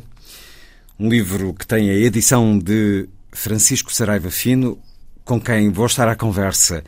Daniel Faria, que nasceu há 50 anos, a 10 de abril de 1971, em Baltar, Cursou Teologia Estudos Portugueses, preparava-se para concluir o noviciado no Mosteiro Beneditino de Sinsberga, quando uma queda lhe causou a morte a 9 de junho de 1999. E aí começou um trabalho de recuperação e edição da sua escrita. Para muitos, muitos mesmo, só então começou também a descoberta, o gosto, a proximidade a esta poesia. Francisco Saraiva Fino, bem-vindo à Antena 2 que é ensaísta e investigador da Universidade de Évora, um dos responsáveis pela edição, pelo estudo e pela divulgação do que é a obra de Daniel Faria. Trabalha sobre criações literárias contemporâneas e é autor do livro A Multiplicação do Espaço, ensaios sobre a poesia de Daniel Faria. É, como disse, responsável pela edição de Sétimo Dia, poesia inédita publicada pela Assírio Alvim. Pedi-lhe, a começar, que nos apresentasse este livro, estes cinco dias da criação, desde a sua gênese, desde as 14 folhas deixadas por Daniel Faria no seu espaço no mosteiro de Sinsverga, e do que creio ter sido um labor de paciência, de construção, para chegarmos a este livro que agora está acessível a todos. Francisco Saraiva Fino. Muito obrigado e agradeço a participação neste programa, o que muito me honra. Realmente é uma questão muito interessante a colocou, como é que chegamos a este texto. Eu, neste caso, represento a comissão de edição, sou responsável por esta edição, uhum. inclusivamente da edição do livro de Joaquim, que é exatamente a reedição anterior da Síria Alvim. De facto, é como diz, este texto foi sendo escrito ao longo dos anos. Quando foi encontrado em Sinsverga, eh, este este texto, eh, vimos que, por várias investigações que, entretanto, também fui fazendo, que, de facto, ele foi reescrevendo ao longo de bastante tempo uma parte dele. E porquê? Porque encontramos eh, na forma digital, precisamente, diferentes momentos dessa reescrita. O que nós chegamos a este ao chegarmos a este ponto, chegamos, vá lá, aquilo que se pode dizer ainda uma obra aberta. E porquê? Porque os leitores terão a oportunidade de verificar que, embora o título seja Sétimo Dia, só tem cinco homens e cinco dias. Inclusivamente, um dos ciclos não está completo. Este título é conjecturado por mim, eh, o título mais apropriado. Digamos que uma conclusão lógica. Exatamente. Eh, um dos indícios foi, de facto, ele ter registado este nome em alguns dos suportes informáticos, portanto, é um título que ele terá pensado. Não posso garantir com toda, não posso garantir cabalmente que assim seja. O sétimo dia, de certa forma, reúne um pouco o sentido de, da própria incompletude, ou seja, o sentido da espera, que aliás é um dos tópicos, um dos temas que este livro nos, de certa forma, prolonga, e também a questão uh, de um livro a ser construído, um livro a ser paulatinamente escrito. Daí também a opção por manter uh, os espaços vazios, como aliás os leitores terão a oportunidade de observar. Os espaços vazios correspondem precisamente a espaços do, dos quais nós não temos nenhum texto. É uma obra com ausências, com dias em silêncio, eh, como foram certamente alguns os de Daniel Faria. Aqui nos conta na sua introdução esse trabalho de Sapa, esse puzzle, esse exercício de reconstrução que foi chegar ao que nos é agora disponibilizado em sétimo dia. São dias muito distintos, cada um deles é um novo caminho ou seguimos numa mesma estrada? Francisco Sareva Fino é realmente uma questão muito importante e é uma questão a ter em conta durante esta leitura, durante e depois da leitura, porque penso que será necessário retomar este texto, relê-lo, eh, porque realmente é um texto tão aberto que nos convida a releituras constantes. E essa é a beleza deste texto e também a beleza da própria poesia do Daniel Faria. Ehm, eu julgo que cada um destes homens pode ser a face, ou podemos entender cada um destes homens como a face de um único homem, como entendê-lo inclusivamente como um homem próprio, um homem com determinadas preocupações, ou pelo menos uh, alguns aspectos de, de, de, preocupações. Podemos fazer uma leitura, entendendo, por exemplo, o primeiro dia como uma, uma referência maior, talvez, à questão do terrível, do absurdo, que é um tema que, aliás, Daniel Faria vai uh, prolongar em vários poemas, Podemos pensar, por exemplo, estou apenas a dar alguns exemplos, a questão do segundo homem do ponto de vista da simbologia do corte, da renovação, do sacrifício. Eh, podemos talvez entender o terceiro homem neste sentido de, de, da fé como um absurdo, como, como um homem que se sente como um ser incompleto. Talvez o quarto dia mais relacionado com, com a questão poética, a questão da relação entre a palavra e de que forma a palavra pode ser uma aliança entre o sagrado e o ser que respira, aliás, é algo que eu também refiro no meu prefácio, e o quinto homem, o último que é referido neste texto, uh, há realmente um direcionamento para a questão da maternidade da mãe, que é uma das figuras tutelares na sua poesia, mas que neste caso, uh, talvez num sentido de dor, num sentido de sofrimento muito superior àquilo que estamos habituados a ler. É um exercício interessante. Não temos nenhum fragmento conhecido para o sexto nem para o sétimo dia, uh, pelo menos até o momento não apareceu nenhum. De qualquer forma, a questão que me coloca é uma questão bastante interessante porque, de facto, nós podemos ir lendo eh, dentro deste, de, deste par, não é? Par sagrado, par humano, e a questão da condição humana talvez seja um dos elos que melhor servirá para conduzir todo este texto, ou que nos pode assinar durante este texto e nos convidar precisamente para essa leitura. Estão aqui o silêncio, a oração, o despojamento, a contemplação. Sétimo dia é um corpo de fé? É também um corpo de fé, eh, mas é sobretudo um corpo poético. No caso de Daniel Faria, como sabemos, a fé é um, é um tema bastante importante, é indissociável e é incontornável também, obviamente mas temos que pensar também e colocar uh, este nível de fé ao lado do nível da palavra e da expressão dessa mesma fé. E é precisamente aí que podemos encontrar essa beleza nesta união, uh, vá lá, entre aquilo que é profundamente humano, que é o poético, e este aspirar, este aspirar constante ao absoluto, a Deus, à fé, ao reencontro. Uh, por isso mesmo decidi escolher um dos versos como uh, título para o prefácio que, que escrevi, que é a Raiz do Corpo Glorioso, que é um dos fragmentos, ou tem a ver com um dos fragmentos, em que precisamente talvez reúne estas duas ideias. O corpo glorioso como algo que só aparece num futuro longínquo, portanto uma quase meta a atingir, e por outro lado a raiz que é de onde se parte, e que neste caso será este corpo poético, esta constante meditação, que aliás eh, julgo que será um dos, um dos temas indicados para lermos esta poesia, ou pelo menos uma destas propostas de leitura, entendê-las como uma meditação, uma explicação no sentido do desdobramento, como aliás ele faz também nas explicações das, na explicação das árvores e de outros animais, e ao longo da sua poesia. Uma espécie de desdobramento constante através da poesia um certo conjunto de, eh, de inquietações. Portanto, sermos crentes ou não, isso apenas eh, faz distinguir o encontro com esta poesia, tal como qualquer poesia é recebida de maneira diferente Exato. por um leitor. Sétimo dia de Daniel Faria com a chancela Assírio Alvim, a edição de Francisco Saraiva Fino, alargando a poesia de Daniel Faria, já editada uh, noutros livros, nomeadamente nesta poesia reunida pela Assírio Alvim, que conheceu em 2019 uma reedição da edição de 2015. Teremos depois o encorpar deste sétimo dia. Há um pensamento teológico, filosófico a descobrir na poesia de Daniel Faria, na sua opinião, Francisco Saraiva Fino? Eh, eu penso que os textos do Daniel são tão abertos e são tão luminosos que é possível fazer muitas aproximações. Eh, penso que é uma das hipóteses, sim. Eh, há muitas maneiras de entendermos o teológico, como é, como é evidente é uma das vias. Podemos encontrar também, de certa forma, a conjugação entre esta perspectiva teológica e a perspectiva do fazer poético, que é uma das grandes preocupações também nesta poesia. Quando ele fala em depuramento ou depuração, não se estará, na minha perspectiva, a referir-se apenas ao preparar-se para um encontro futuro com, com a espiritualidade, o que é perfeitamente possível, mas também um, uma depuração do próprio poema. É uma poesia bastante pensada, bastante refletida, bastante trabalhada, Alguns consideram uma poesia difícil.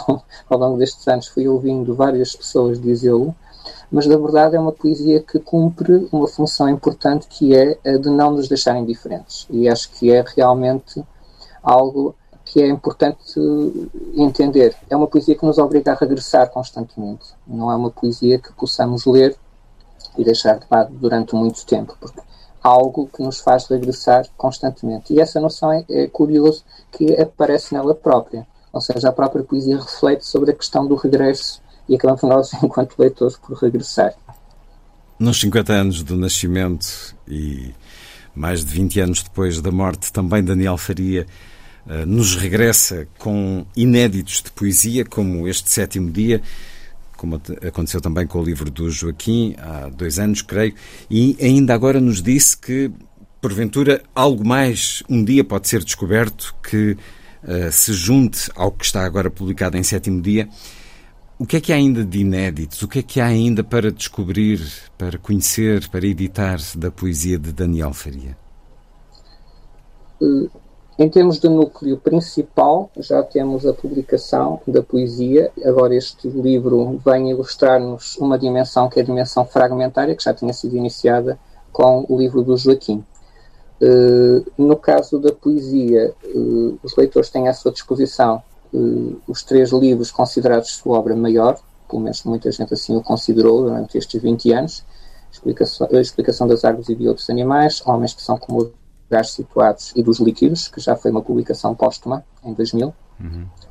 Uh, a, a, que se juntam três livros de uma fase mais juvenil, digamos assim, que tiveram uma circulação muito limitada. A doutora Vera Volga, quando decide promover a edição da poesia, a primeira edição da poesia que não foi feita na Síria Alvim, foi nas quase edições, e uh, é interessante verificar que nas quase edições este livro, Poesia, conseguiu alcançar três edições, o que para um poeta português é bastante interessante imaginar. Portanto, se pensarmos nesta edição da Assíria Alvim, seria a quarta e já temos uma reimpressão, portanto, o Daniel está num lugar muito bem situado ao nível editorial.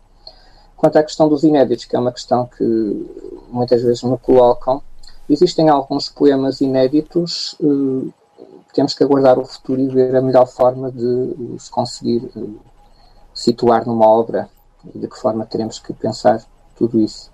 Para já vamos uh, seguir com o sétimo dia e ver de que forma é que os leitores vão, vão ler esta obra. Ou vão receber. Ou vão receber. Quando a Fundação Manuel Leão publicou os dois primeiros livros de Daniel Faria, que acabou de nos uh, citar, sabemos que foi uma reação rápida à perda de disquetes onde estavam os poemas e isso deixou preocupado com a possibilidade de alguém os editar sob falsa autoria. Ele uh, escrevia poemas das formas mais improvisadas e criativas, muitas vezes para oferecer a amigos. Recebemos muito esta imagem do notável trabalho de Alexandra Lucas Coelho no público eh, em 2001, que foi ouvir muitos dos que receberam essa poesia, muitos dos que faziam parte da vida de Daniel Faria. Ele ia escrevendo, ia partilhando e oferecendo. Ele eh, queria publicar, eh, escrevia com a intenção de publicar, apesar desta partilha tão íntima, tão desprendida. Ele queria saber a opinião dos outros, ele queria ser um poeta publicado. Francisco Saraiva Fino? Sim, eu penso que sim, e desde bastante novo. É muito interessante a questão. Uh, Alexandre Lucas Coelho, quando faz essa reportagem, inclusivamente intitula como o rapaz raro. Uhum. Uh, o que é um, como sabemos, tem a ver com a tradução de Rambaud de Maria Gabriela Lençol. Um, de facto, muitos dos poemas que ele escreveu na juventude, uh, ele ofereceu-os a amigos. Aliás, o livro do Joaquim, de certa forma, se pensarmos nessa perspectiva, acaba por ser um prolongamento uh, ou uma evidência, se quisermos, desse, desse, desse aspecto da sua vida. De qualquer forma, com o passar do tempo, houve de facto a preocupação de, ao ir apurando a sua própria poesia, e eu penso que a entrada na Faculdade de Letras e o contacto com a doutora Vera Volga foi muito importante a esse ponto, sobretudo em perspectivar a edição de um livro de uma outra forma. A doutora Vera Volga já tinha eh, feito várias edições, ou já tinha participado em edições ou em projetos editoriais, e inclusivamente nas aulas falava sobre a questão da crítica genética, o desconstruir um poema, uh, entre outros aspectos. Eu penso que sobretudo com a entrada na Faculdade de Letras do Porto, onde ele tirou o curso de Estudos Portugueses, esse gosto intensificou-se e o que temos é precisamente a explicação das árvores e de outros animais e homens que são como lugares mal situados já são publicados com a ajuda da doutora Vera Volga, que inclusivamente tratou da apresentação dos livros. E foram livros organizados por Daniel Faria uhum. e também já com a colaboração da doutora Vera Volga.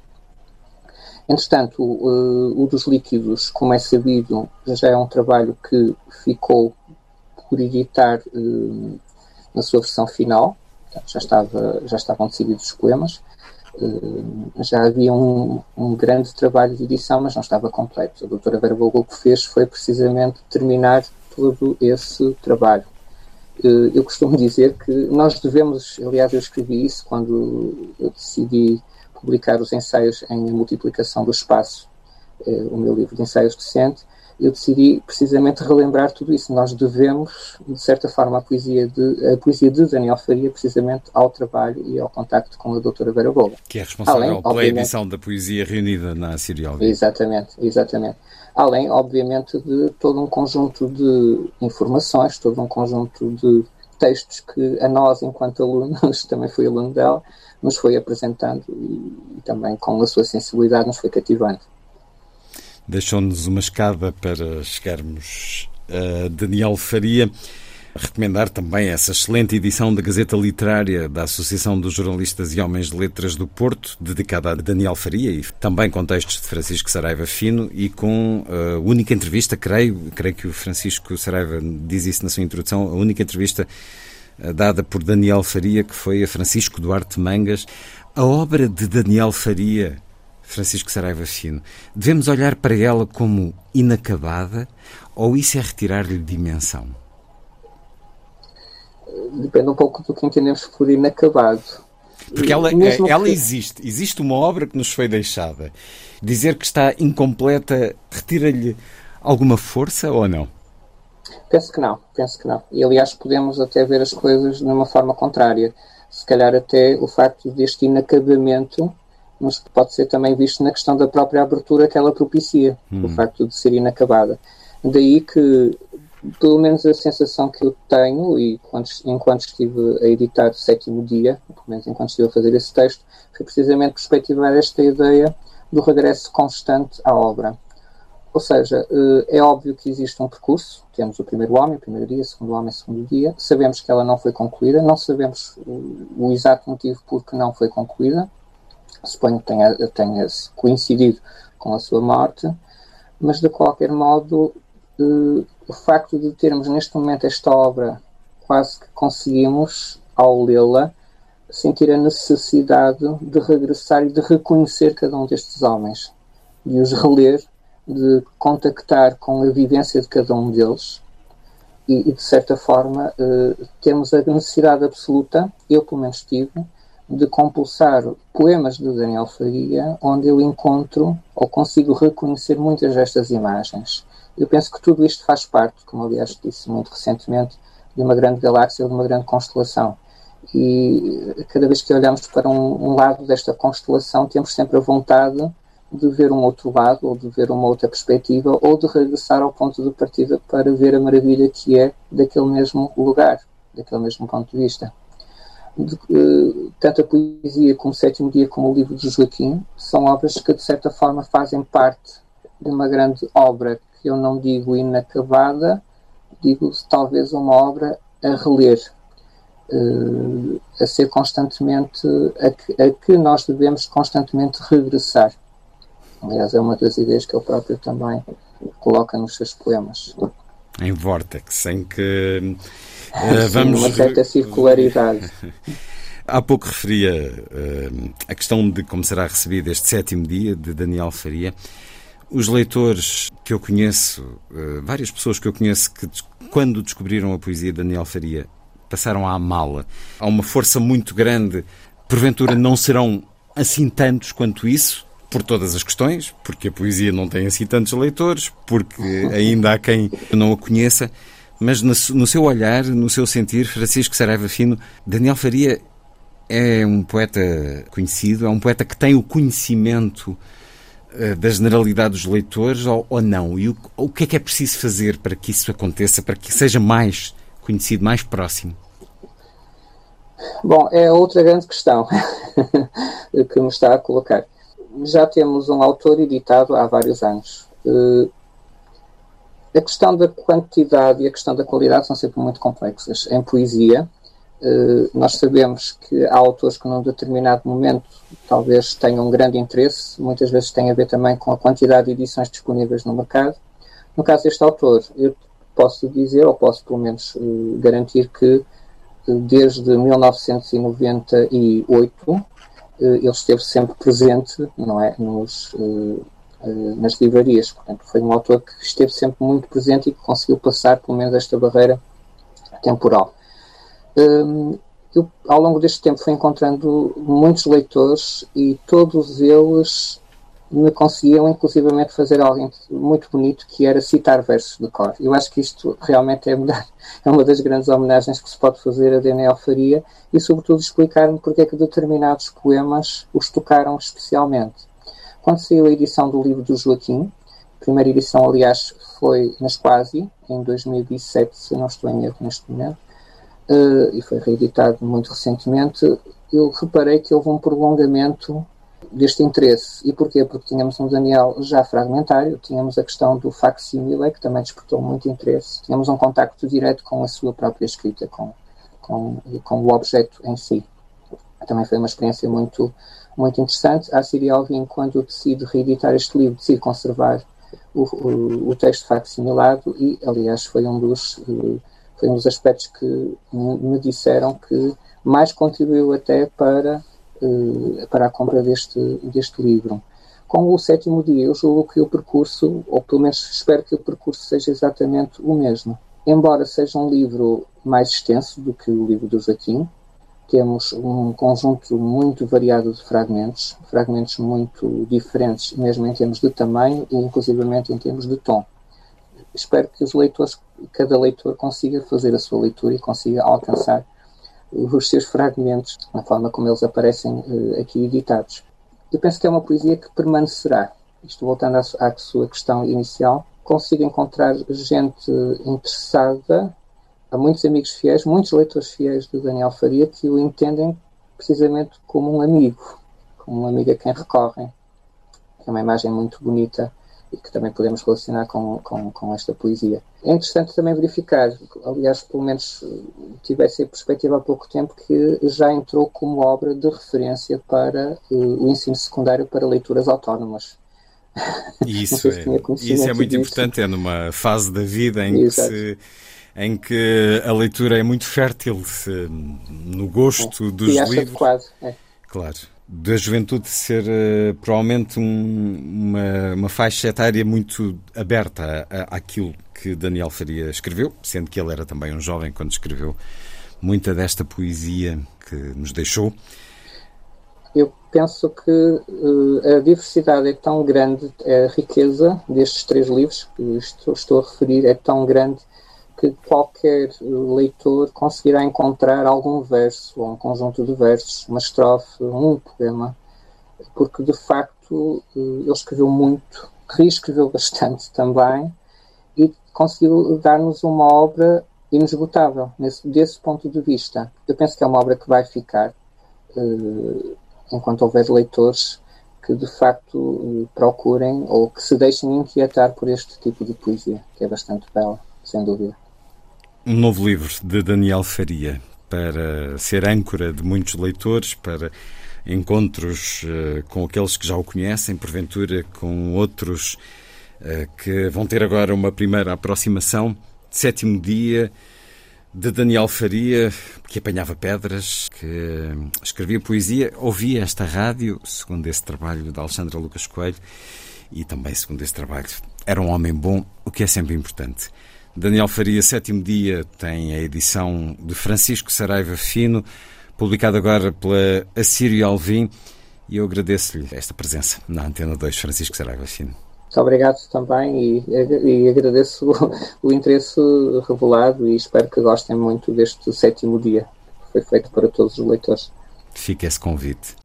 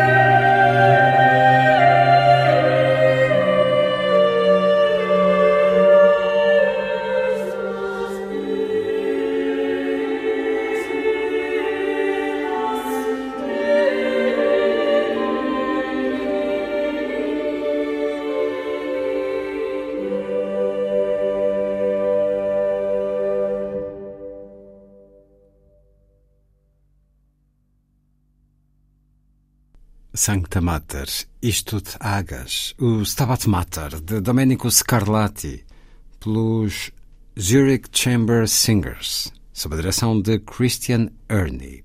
A seguir, Lilliput é o pequeno grande mundo dos livros para os mais novos, percorrido semanalmente neste programa por Sandy Gageiro. Diz Lilliput. Lilliput, Lilliput. Lilliput. Olá, Patrícia. Olá. A Patrícia é diretora da Livraria Letras Lavadas, que se encontra em Ponta Delgada. Exato. A Livraria Letras Lavadas completa uma semana dois anos, no dia 22 de julho, uh, e é um projeto que já, já existia há muito tempo na mente do, do, do editor, porque nós também somos editora, do, do Sr. Ernesto Resantes, e um, é uma livraria que tem naturalmente os livros da nossa editora, o catálogo quase completo, à exceção dos livros que estão uh, escutados de momento, e tem também uh, livros, uma livraria generalista, tem livros de diversas editoras uh, de, em títulos uh, portugueses e ingleses também. Por isso, é uma, é uma livraria no centro da cidade de Ponta Delgada, mesmo aqui ao pé da, da Igreja Matriz, para quem visitar São Miguel nos próximos tempos, ou cá estiver e ainda não tenha tido a oportunidade de nos vir visitar. E, uh, como qualquer uma livraria, nós temos as nossas especificidades a nível do tema Açores, que são muitas das nossas edições abrangem também este tema. É? Em relação à literatura para a infância e juventude e também se calhar aproveitava aqui a, a boleia e perguntava pela ilustração. Uh, digamos que o que é que está no top ou o que é que tem mais procura? De, de, uma forma geral, a literatura infantil é sempre muito procurada aqui na nossa, na nossa livraria. Nós temos já famílias que são clientes assíduos e que nos procuram, quer seja livros para atividades para os mais pequeninos ou mesmo histórias uh, para, para, para a hora antes de dormir ou para, para viajar. Acho muito interessante que uh, turistas também nos visitem com o objetivo de vir comprar livros para a estadia aqui em São Miguel, para os filhos não ficarem sem nada para ler. Portanto, eu acho que o aumento uh, pela, o aumento do, do, gosto pela literatura infantil tem-se revelado bastante e isso, como dizia, quer na parte prática, com os livros de atividades, quer na parte da, da literatura em si. Claro que há muitos livros que são uh, traduzidos, uh, não, não só a literatura portuguesa para crianças, mas também há, um, há também aquela procura pela, por aquilo que é nosso. E às vezes há clientes que comentam cada vez mais se publica livros infantis, mas em língua traduzida. E, pronto, é uma realidade.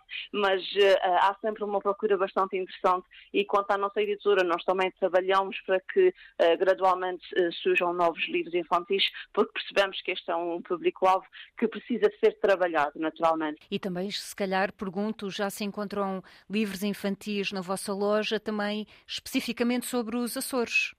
Sim, também temos alguns feitos para a nossa editora e outros não, porque nós também recebemos, por exemplo, eh, edições de autor eh, de pessoas do continente, por exemplo, que escolhem os Açores como tema para escrever, nós também temos esses casos e, hum, e sim, é uma coisa que cada vez mais, é um tema que cada vez mais nos, eh, nos pedem e procuram, é exatamente isso, as histórias dos Açores traduzida para crianças, como é que podemos explicar às crianças como é que tudo isso nasceu. E sim, temos alguns títulos, estão todos disponíveis também na nossa livraria online, letraslavadas.pt, e enviamos para todo o território nacional, qualquer título, naturalmente, uh, sem portos adicionais. Mas sim, esta é uma onda cada vez maior de querer explicar aos mais pequeninos, para eles terem noção, desde crianças, o que é que é isso da história dos Açores, que é realmente um momento bastante grande. E os dois anos passaram depressa? Sim, muito depressa, parecendo que não. E quando cheguei ao projeto foi uh, mais ou menos uh, quase acima do joelho, quando comecei, fui convidada para ser diretora da, da, livraria. Foi um sonho realizado, porque apesar de nunca ter pensado uh, ocupar este cargo, por outro lado, estávamos tão fácil na, na pele o gosto por trabalhar com livros diariamente. E um, desde o início foi uma catadura de, de, de emoções, de perceber o que é que era mais urgente, o que é que tínhamos que melhorar, o que é que o cliente queria, foi tudo uma descoberta muito diferente, porque antes tínhamos só a nossa loja online dos livros apenas da nossa editora, e depois começaram a chegar os contatos de outras editoras do continente uh, e de outros autores que queriam vender os seus livros, que eram edição de autor, e regra geral é muito difícil, mas nós conseguimos abrir essa brecha para eles também, e os dois anos foram passando depressa, porque o mundo editorial, ao fim e ao cabo, nunca parou. E uh, tivemos sempre que ir acompanhando uh, o que é que ia acontecendo, e foi com muito é com muito, eh, com muito orgulho que nós vemos clientes fidelizados desde o início até agora. Portanto, dois anos passaram assim, acho que é bom sinal, é sinal que não houve momentos muito parados, mesmo quando estivemos em casa, em que as pessoas nos faziam as encomendas, pediam para nos envi enviarmos os livros por correio, e era uma forma bonita de dizermos que a literatura não para e não pode parar. Parabéns, Letras Lavadas, a completar dois anos na próxima semana, um projeto com especial atenção no autor e também no leitor. Já este programa chega hoje ao fim do seu 18º ano, regresso combinado para setembro, uma emissão hoje dedicada a Daniel Faria. Foi a força das coisas. Assim, obrigado por estar com a rádio. Bom dia, bom fim de semana, bons dias de verão.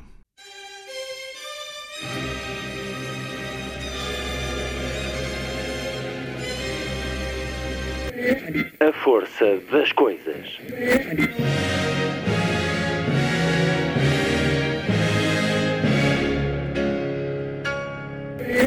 Welcome to the 109th last night of the proms.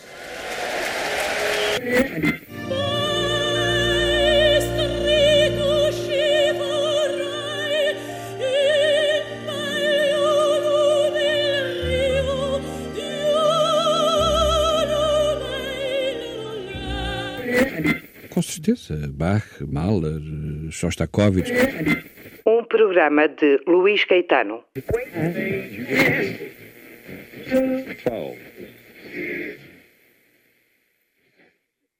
Para a versão do programa, então, em streaming ou podcast no RTP Play, eis então a gravação na íntegra, cortados apenas alguns ruídos eh, que dificultam a audição. Eis então o som na íntegra, o som em bruto, da entrevista de Francisco Duarte Mangas a Daniel Faria, em 1998. Depois acabei mais tarde por uh, destruir os poemas, ou construir qualquer coisa por sobre eles. Mas isso também é seu? É, porque eu não gostava, isto foi uma fase ainda da adolescência e eu não gostava nada destes poemas, então resolvi eliminar os poemas e fiz aquilo que se chama um livro-objeto.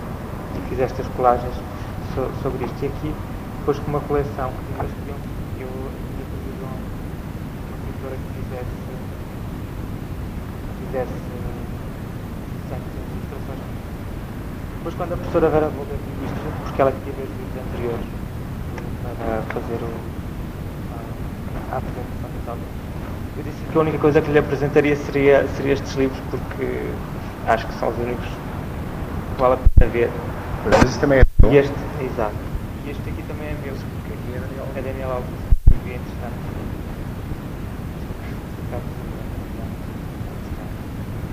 E, e este passou-se a mesma coisa. Isto, isto aqui também foi publicado lá pela Associação dos Estudantes. E também sobre ele, mas aqui já não sobre os poemas, acabei por fazer ilustrações. E, e é isso. Entretanto, a pintora achou que o que se devia dar a ver eram, eram estes livros. E então, enfim, depois estou lá, assim, assim. Depois posso enviar um Este também tem filho este. Mas eles lá a enviar estes livros. Olha, acabou o curso. Quantos anos tem? Tenho 27 anos. Acabou o curso de teologia? Acabei o curso de Teologia, entretanto fui. Eu estive no seminário até ao, ao quinto ano. E no quinto ano já já porque essa parece uma boa altura porque é a mudança da teologia, da filosofia para a teologia, porque no curso de teologia, que são 5 anos, uh, nós temos os primeiros anos de filosofia, depois temos, depois temos teologia. E nessa altura uh, andei por se inscrever, decidi para entrar, mas depois decidi que não, nessa altura decidi não. Quando cheguei ao quinto ano decidi entrar em de só porque parecia bem. Entre uma coisa e outra, se quisesse um tempo de regra, para sair do seminário e entrar em de até para avaliar bem uh, se uma coisa não era consequência da outra. E então resolvi tirar um curso de algo que sabia, que era muito pensado com as mas mais para a teologia, que era estudos portugueses, curso que eu acabava este ano, acaba.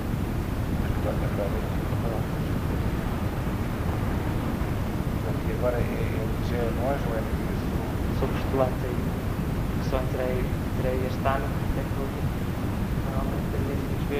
estou a acabar o curso de estudos portugueses, estou no pensamento tributário, estou a jogar à faculdade. Sou postulante, nós temos um ano postulatário, quer dizer que é um ano de experiência, em que nós uh, damos os primeiros passos na vida monástica, uh, vamos tentar ter o ritmo monástica, mais depois se quisermos avançamos para, para o iniciado, que é um ano mais sério, é uma experiência já uh, mais exigente, que é em tempo de certo, tivemos mais intensamente em técnica de ginástica, e ao fim desse ano, se quisermos entrar para a ginástica, uh, temos a definição simples. E depois, passados três anos, de, de, de facto, quisermos continuar na vida monástica, temos a definição de estudante.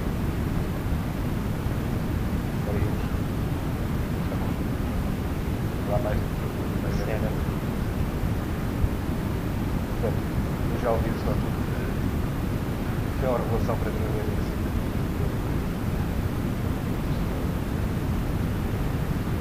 Portanto, vamos, vou usar alguns versos. Vou fazer muitos poemas. Ao escrever poesia e está a trabalhar um bocadinho de escreve. Nós perdemos os poemas. Nós chegamos a uma, uma, certa, uma certa fase que eu já nem consigo ler os livros. E há um quase um processo de desamor ao, ao. E depois são os leitores que nos devolvem. E por isso é de facto trabalhar nesse mecanismo secreto do amor, não sei se é assim, não sei se soubeste exatamente. Mecanismo secreto do amor. É, exatamente, por, por esse diálogo, que é um processo de diálogo. E depois, uh, na, escrita, trans, na escrita transparece de diálogo que eu acho que é forte, e, se calhar ainda mais no. Não, não é só nesse, também nas explicações, mas depois também na, nos homens que estão comunicados mal situados, é que esse diálogo, antes de mais, faz entre os poemas entre si e uh, no diálogo de intertextualidade dos poemas com outros, com outros autores, ou seja, com a Bíblia, ou, ou seja, estou-me a lembrar, por exemplo, do caso do, do Labirinto 3, que pega no, no, no Dante e no Carlos Timão de Andrade, não é? começa no meio do caminho da nossa vida, uh, e uma pedra reclina na cabeça, e depois a referência também à Bíblia, é? ou, ou, seja, depois nas pedras de Sísifo, ou seja, no que for. Portanto, esse, esse diálogo, que já é processo de amor, já é mecanismo secreto do amor, que é, é, é diálogo do poeta consigo mesmo, diálogo do poeta com a palavra, diálogo do poeta com outros poetas e dos poemas entre si, porque, por exemplo, no caso, do, no caso dos homens que são como lugares mal situados, há logo no, no, no início, na, na, primeira parte, poemas vão dialogando, que é examinemos um homem no chão, mas sobretudo nesta parte dos homens, homens que são como lugares mal situados, homens que são como projetos de casas, um, homens que trabalham sobre a balança e termina, escava um lugar para a saída e retoma-se. Nós não temos homens que se sentam à saída. E depois mais à frente, quando se fala do. quando se faz é a parte mais centrada sobre, digamos, uma parte mais uh, meta, meta literária, quase ou metatextual, se fala sobre o processo de escrita ah, começa a examinamos um homem chão, depois já mais à frente quase que se retoma isso depois de ter aquela, aquelas, aquelas secções um bocadinho mais, mais estranhas ao livro, que são a, a parte para encontrar o golpe sono, esse centro de ti mesmo, uh, acaba por tomar esse, esse primeiro fogo, dizendo examinemos também a escrita. E nessa parte examinar a escrita, que existia, no entanto, o poema a termina como um homem situado sem lugar em que se retoma o título, retoma-se a primeira parte. Este diálogo que os livros estabelecem dentro deles, uh, um diálogo que se estabelece com outros poetas estabelece com o leitor que é aquele que nos devolve os poemas quase que a gente pede. É, sobretudo é esse, é esse mecanismo do amor que funciona, eu acho. Pronto, agora então à história da luz. Ao ler os seus livros, nota-se, que a poesia gira à volta da luz, da luz, do fogo, do incêndio. Porque essa quase obsessão da claridade ou, ou obsessão pela claridade? Há um poema que diz: se, se acender a luz, não, não, não, não morrer sozinho.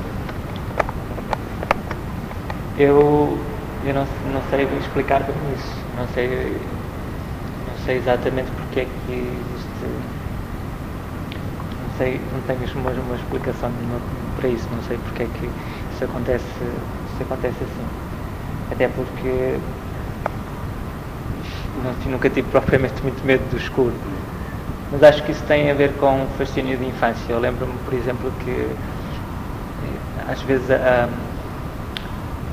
às vezes lembro-me daquela coisa da Sofia diz a coisa mais antiga de que me lembro era uma, uma saia em cima de uma mesa, uma coisa assim, uma das artes poéticas. E a verdade é que algumas das coisas que eu me lembro, por exemplo, e é dessas coisas mais antigas que nós, que nós recordamos, tem a ver, por exemplo, com, com uma coisa que para nós era fascinante quando nós éramos crianças, que era a ida à igreja. Porque nós não íamos, os adultos é que iam às, às, à igreja, às cerimónias, e, não, e, ficava sempre aquela curiosidade do que é que, que é que existe, como é que é, porquê é que eles vão, onde é que eles vão. E eu lembro-me perfeitamente que uma das coisas mais marcantes na, na minha vida foi a primeira vez que fui, fui à igreja, porque foi um fascínio, e o fascínio é sobretudo da luz. Ah, a coisa que eu, que eu recordo justamente essa coisa que mais me fascinou ah, foi a luz. Foi a luz dos azulejos, foi a luz das velas, foi os vestes todas, é muito fantástico. Assim, uma coisa. Sério? E... A mim foi mais o olhar sério dos santos. Foi? Engraçado. Eu tenho, tenho de facto essa coisa, uma coisa deslumbrante, até porque a minha casa é uma casa humilde e a, e a igreja parece um, de facto assim o, o brilho dos, do, da talha. E, mas para além dessa imagem, que de facto é uma imagem que eu tenho assim de alguma coisa que é, que é um, não sei, não, não vejo nenhum motivo. Claro que depois toda a formação é, que nós temos é uma formação eh, que tem muito a ver com, com, com essa dimensão da, da, luz. Mas isto depois já tem referências bíblicas também e a importância, a importância que isso uh, acaba por ter. E depois não sei, se calhar também tem que ver com o funcionamento interior. O meu funcionamento interior é muito o do. Uh, é muito do fogo. E se calhar tem mais que ver com isso. Não, eu também julguei que tinha a ver com, portanto, com os beneditinos, né? ou pelo menos com a regra São Bento, que é, no prólogo São Bento diz correia enquanto tiver a luz da vida. Pois, nessa, mas, eh, exato, mas isso, São Bento vem neste livro que está aqui, as explicações onde a luz acaba por acho que ser mais importante neste, né, nas explicações acho que a luz acaba por ser mais aí, tem a ver com, com um processo também de, de escrita que se faz sobretudo pelo aprender a eliminar. Ah, isto é mais presente aqui neste livro das explicações que os poemas surgem e depois a gente tem que aprender a, a, a limpar e enxugar os poemas, torná-los mais enxutos, mais limpos, torná-los, a dar-lhes claridade, a deixá-los vir à superfície. E, é sempre uma luta isso de trazer um poema à superfície quando ele vem, é uma coisa fabulosa, uma experiência única.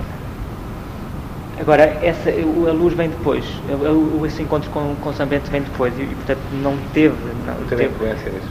Eu acho que não teve. Agora, é evidente que quem, quem vai ler e lê partir já é legítimo fazer, fazer essas, essas ligações, não é? Uh, agora, eu acho que nessa altura ainda não teve muito presente, sobretudo esta parte mesmo específica do prólogo, ainda não.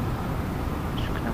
Agora, teve a ver com, teve a ver com certamente também com outra coisa, mas lá está. As referências que eu tenho à luz têm muito a ver com, com a minha experiência de com a minha experiência eclesial.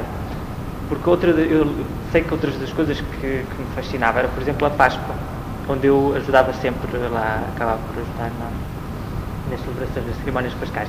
Nas cerimónias pascais, aliás, a vigília de Sábado Santo é, é a vigília da luz, e que é a bênção do lume novo. Era uma das experiências mais bonitas para mim eh, participar nessas, nessas vigílias. Lá, lá está, é daquelas cerimónias que marcam qualquer pessoa que as experimenta. Ainda mais quem participa nas cerimónias e tem que levar a alva branca, porque lá na altura ainda não tínhamos a cola nesse dia que tínhamos que levar a. E depois todo aquele. Tem que levar alva. alva. alva.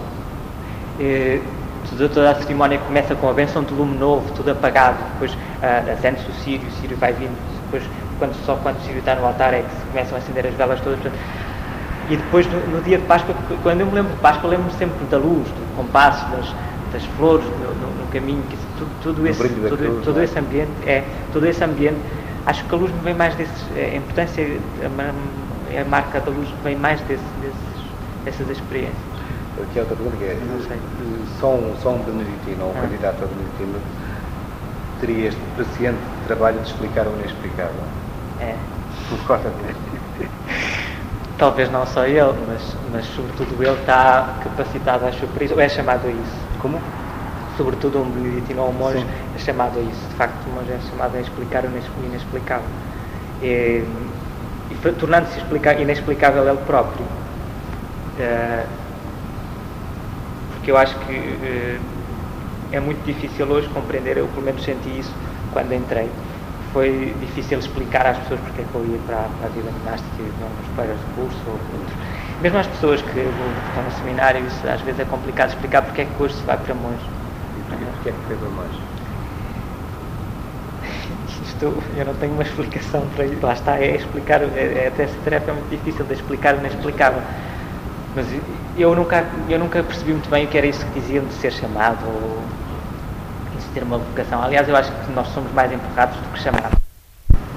Mas isso é uma resposta a, a uma vocação de facto. É um homem que encontra o seu lugar. E, e eu não sei exatamente porque é que fui para monge. Agora, sei que sinto que o meu lugar é na vida monástica e que sou chamado a isso. E sei o que é que eu, eu pretendo da vida monástica, o que é que acho que Deus pretende de mim na vida monástica. O que eu acho que Ele pretende na, na vida monástica é, de facto, o testemunho, esse testemunho do inexplicável, de como, de facto, Ele é tudo e preenche tudo. Santa Teresa dizia, dizia que só Deus basta. E o, o monge tem que testemunhar, antes de mais, é que só Deus basta e que há coisas muito importantes na, na, na, vida de facto e há coisas que eu gostava muito que tive que deixar e, e, que gosto muito e que são boas e são importantes. Como, como, por exemplo? Como por exemplo o cinema como por exemplo o teatro um, essas são coisas que me lembro assim bem mais ou então a possibilidade de ir, de ir a uma livraria comprar um livro. Não, eu, não pode fazer isso? não posso fazer com esta liberdade porque preciso pedir dinheiro para comprar os livros e os livros lá vêm para a biblioteca são pedidos pela biblioteca. E é claro que se eu chegar a uma livraria, se tiver dinheiro, se tiver trazido dinheiro, posso comprar, mas eh, é evidente que terei sempre que pedir autorização para comprar esse tipo de, de livros. No, mosteiro tem que, que... Claro. E, e, todas estas coisas são coisas uh, que são muito importantes e que eu reconheço, e toda a gente reconhece, e os monges reconhecem mérito, reconhecem que são importantes. E nós deixamos isto tudo para dizer que isto é tudo muito importante, mas não é o importante e dizer. E de facto hoje é um bocadinho de explicar o inexplicável, porque há muita gente que tem a percepção que a vida monástica hoje é assim mais ou menos como uma espécie de mina antipessoal, quem calca fica amputado. E parece que é, uma, que é uh, cercear a liberdade e que nos tira capacidades e nos limita. Eu lembro, por exemplo, limita de facto, uma, um, limita alguma coisa. Que tu, como todas as opções, uh, significam limitar-se, eh, porque é escolher entre várias possibilidades e, portanto, coisas que a gente escolhe está a deixar outras. Não? É? E, nesse sentido, significa algum limite. Mas também uh, significa, eu acho que é isso, encontrar o seu lugar, encontrar um caminho de felicidade. Eu digo felicidade no sentido que tem o, o latim de, de Félix, porque o, no latim feliz tem uh, o sentido de qualquer coisa que está ligada à lavoura e significa ser fértil. É, ser, ser, feliz é ser fecundo, ser fértil. Aliás, o elemento de feliz está em fecundo, fértil, feminino. E acho que um homem, só um homem no seu lugar, um homem que, que encontra o seu espaço, o, o, lugar de ter raiz, é, que é capaz de frutificar e, e, e de completar-se em todas as suas dimensões. E eu acredito plenamente nisso. E a experiência que tenho feito até agora é de facto que uh, aquilo não me limita, mas completa. Claro que eu percebo que isso confunda os meus colegas. Basta. Sim. Só Deus basta. Só Deus basta. Só Deus basta. É, é ainda que ainda que nada, é, é, só Deus basta, de facto. E é isso que nós e é isso que nós testemunhamos. Agora essa não é a única forma, evidente. Não é? é possível é possível testemunhar que só Deus basta vivendo de outra maneira, mas este é um caminho de, de testemunhar isso, não é? E outras pessoas que seguindo outros caminhos testemunharão de outra forma que de facto Deus é o importante da vida. É? Nós testemunhamos desta forma, digamos, mais radical, nem sei se quer ser mais radical, mas digamos assim mais isolado. Mas... Sim, e um bocadinho, uh, um bocadinho mais estranha. É, um bocadinho mais estranha, até porque nós estamos numa época que aprendeu a valorizar, e a Igreja também o fez, a partir disso tudo aprendeu isso, e ela sempre o fez, mas uh, acentuou agora mais a valorizar as realidades humanas e, Concílio Vaticano II foi um concílio pastoral que valorizou muito a dimensão pastoral, é? de estar presente, do, do, e hoje as pessoas apreciam muito o, que era uma das coisas que me perguntam o que é que tu vais para lá fazer quando é preciso tanta gente cá fora é? quando é preciso estar com os pobres quando há drogados, quando há gente com sida quando há gente a morrer no, não sei onde o que, é que, que, é que tu vais fazer para lá? O que é que os homens vão encerrar para lá? Claro que nós acreditamos numa dimensão muito importante que é a dimensão da oração, que acreditamos que pela oração se santifica o mundo, porque é, é, é esse sentido que a santidade de um homem atinge os outros homens, assim como o, meu pecado tem, ou as minhas fragilidades acabam por, por ter consequência em quem vive à minha volta, a minha santidade acaba por, por uh, afetar os outros também, porque eles acabam por beneficiar disso, acabam por beneficiar da minha oração. E, acreditar que Deus age na Igreja eh, e, e, redime ou continua a redimir o homem e o mundo através da oração de quem, de quem se dedica ao seu louvor. Mas, estamos, nós abrimos agora um parênteses para depois falar claro. de uh, portanto, não acha que portanto, a teologia da libertação é a forma mais eficaz para, para, para salvar o mundo? Eu não, não sei Vamos, se... o que é mais eficaz, qual é, que é essa oração que vocês fazem?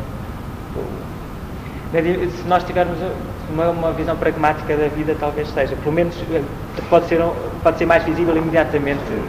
É? Pode, nós vemos os efeitos práticos, se calhar, de um modo mais imediato. É? Parece-nos que esse, que esse é o modo.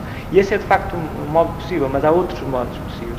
E um trabalho mais discreto de quem vive no mosteiro e recebe, faz um trabalho, há uma dimensão muito importante no, na vida monástica, que é a hospedaria recebe, quem quer que chegue ao mosteiro é acolhido no mosteiro e pode lá ficar e fazer uma experiência de vida monástica. Portanto, tem uma oportunidade de fazer tempo de silêncio, de se encontrar consigo próprio, de conversar com os monges. E esse trabalho de acolhimento é, de algum modo, essa presença ao mundo. E o trabalho de oração é outro modo de estar presente ao mundo. É um modo de suscitar no mundo uh, gente capaz depois de executar a teologia da libertação e de seguir outros caminhos. E, e é o modo de acreditar que, uh, de facto, o que diz Bernard lá no fim do diário, do diário do Parque da Aldeia, de tudo é graça, é de facto assim, tudo é graça. E a gente sabe que Deus, a iniciativa é sempre de Deus, e Deus é que redime, e Deus é que salva. E Deus quer precisar do homem, mas de facto a ação primeiro é sempre dele. A ação é de Deus, a reação é do homem. E Deus pode agir no mundo por, por aqueles também, e age certamente, através daqueles que uh, uh, consagram a sua, via, a sua vida em louvor, em, em louvor de Deus. É? Portanto, o, acho eu acredito que salva tanto o mundo e redime tanto o mundo e é tão eficaz sobre o mundo o trabalho de um, de um leigo e de qualquer pessoa que esteja empenhada numa atividade pastoral ou missionária, como salva e redime o mundo e atinge o mundo, salvando a oração de quem, do, daqueles que vivem em clausura e que uns são importantes para os outros. Agora, fechamos o parênteses, voltamos à poesia. Uh, uh, o ambiente rural eh, está muito presente na, na, na, sua obra, pelo menos nas surpreendentes metáforas que utiliza quando está o mundo rural. Uma das muitas que eu, que eu trouxe para aqui que é, é estiquemos-nos uh, como cabras sim, sim. Uh, nos penhascos. Sempre sem materiais suficientes para a luz total. Para, para os arbustos mais teados. Uhum. Não sei qual é. Pronto, eu, eu, eu, pronto, eu volto a falar nos beneditinos, portanto, se é esse, eh, se é esse ou ainda e sempre o mundo dos beneditinos, o rural. É, a vida monástica está muito ligada ao mundo rural, não é? Porque, sobretudo, começou ligada a ter ligada à vida rural, a vida, a vida do a vida dos frades, das ordens mendicantes mais ligadas à vida da, da cidade. E, e certamente que depois isso acaba por, eh, essa dimensão da vida monástica também acaba por dar na opção pela, pela vida monástica, certamente. Agora, mais uma vez, essa, essa, esse mundo rural vem, vem da infância. Sou de Valtar Paredes, e, que não é propriamente já um, uma aldeia muito rural, já está um bocado mitigada, porque já acaba por ficar na periferia do Porto e estar mais ou menos industrializada, até um bocado descaracterizada, que é uma empresa aviária que atinge aquela zona de Passos Ferreira, Paredes, não é? Portanto, já é mais ou menos uma zona industrializada, mas, mas eu vivi numa parte, num canto de, de altar que ainda tem, estava rodeado de montes de campo. E nós fica, sempre trabalhamos, a, a, nossa família sempre teve campos e trabalhamos uh, alguns, alguns campos lá. E isso marcou-me muito. Marcou-me. Mesmo nas minhas arrelias queria ver os desenhos animados e tinha que apanhar ela. E esse, esse, essa vivência do, sempre do, do ritmo da, da, lavoura, de plantar as batatas, de tirar as batatas das vindimas, da, das cebolas, dos, dos feijões, tudo isso que acaba por depois acaba por, por interferir muito com, com, a nossa vida e dos animais que criávamos em casa, dos bois, dos porcos.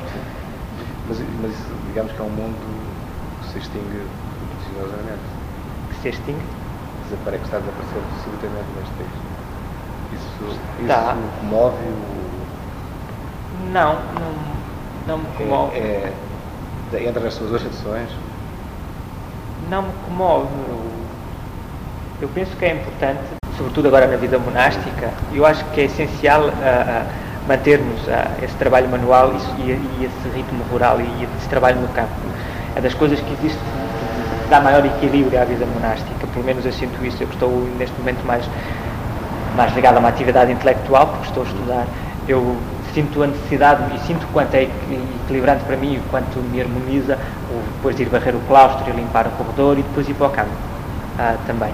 E trabalhar, de sermos nós a tratar do jardim, a tratarmos uh, das vindimas, a fazermos as vindimas, sermos nós a tratarmos da mata, uh, são dimensões importantíssimas na vida monástica. Este sentir o, o ritmo da terra, sentir o, o, ritmo da natureza. Aliás, foi uma dimensão sempre muito importante na, na vida contemplativa. Uh, a contemplação do Criador através da criatura e entender a natureza como manifestação do, do Criador e do próprio Deus e de, sentir, de ver na, na, na, na obra o, a mão do Criador. Aliás, até alguns casos em que se chegou à contemplação agostiniana da, da natureza, né, que a natureza se tornou um elemento privilegiado da, da, da, comunhão, da comunhão com Deus. E, e isso também tem que fazer parte da, da vida monástica, esta sensibilidade ah, à natureza como revelação de Deus, que de facto vem nas Escrituras, de resto, é? vem logo nos Salmos, ah, diz que que a própria natureza o dia transmite a outra esta mensagem o, e a noite dá a conhecer a outra noite. É a própria natureza no seu ritmo, dia e noite, que vai comunicando esta, esta mensagem do Deus Criador e do Deus como, como artifício de todas as coisas. É a própria natureza que a comunica de um dia para o outro e de uma noite para o outro e dá a conhecer esta mensagem. E São Paulo também diz, quando na carta aos Romanos, acaba por nos dizer que mesmo que eles não tivessem nunca ouvido falar de Deus, o simples facto de estar em contato com o universo, com a natureza, deveria a, a, ter uma porta de abertura para Deus e para a, a revelação. O seu verso diz que há, há, uma voz que vê. Hum. Quem, quem, é essa voz? Eu acho que a, a pergunta é muito mundana, mas, ah. mas quem é essa voz? Que eu bebo. Que o poeta bebe. Que o poeta bebe. Eu acredito muito, eu, porque isso é, eu presinto isso muito, que eu não sei quem é que falava do poema que se escuta. O poema é, é escutado. Uh, eu não sei se era a pessoa e depois se a professora Sofia vem, vem, vem, vem falar disso. E retomando pessoa, não sei, não tenho agora a certeza. Agora, eu tenho a certeza de uma coisa, é que uh, a poesia me é dada. Eu construo, é evidente, há um trabalho de construção muito importante. Mas essa sensação de que uh, é-nos, o poema é-nos dado. O Valéry dizia que o primeiro verso nos é dado, o resto é, é construção nosso, é trabalho nosso. E eu acredito que, eu acredito nisso, de facto. Que, eh, agora, mais, mesmo a construção nos é dada. Uh, porque, de facto, há, o poema escapa-nos completamente. Uh, a gente constrói, a gente trabalha, mas ele, ele acaba por, por, por nos ser estranho. E, e ele acaba por nos impor. E, que há uma luta, é mais ou menos como uma luta entre Jacó e Deus, não é? E é uma luta assim, mais ou menos desse, desse, desse calibre. Sinto muitas vezes a dificuldade em, em há uns poemas que, que surgem logo, há, sobretudo os mais, os mais pequenos, os mais pequenos, há um ou outro que apareceram assim e eu nem, nem lhes posso tocar. Eu, e muitos destes poemas aqui dos homens que são como lugares mal situados, uh, eu não sei, nem sei muito bem como os construir eu, é sobretudo esse livro onde eu de facto também menos trabalho, menos trabalho, quer dizer, menos tempo sobre eles foram publicados. Sempre houve o programa, por isso é que eles foram publicados. E, e eu sinto muito nesse ciclo que houve, até porque foi um tempo muito especial, foi, foi escrito sobretudo naquele tempo em que eu estava para entrar no mosteiro. E foi, foi um tempo quase de graça absoluta. E, e eu, eu senti isso muito vivamente, porque os poemas nos são dados. Uh, nós sentimos, sentimos que uh, qualquer coisa nos surge e depois o trabalho é nosso e nós é que construímos e vamos, estes poemas parecem poemas a rodar sobre um eixo, que vão apresentando, isso é muito evidente, por exemplo, eu acho que logo no primeiro poema do Examinemos um Homem no Chão, quase que há ali um, um poema que se vai desdobrando e que se vai mostrando as suas, as suas diferentes fases. Uh, porque ele, examinemos um homem, eu posso. Bom, aqui Imaginemos um homem nos Santos, temos a transformação de um homem por terra, a sua natureza tão diferente da lava, a sua maneira mineral de adormecer.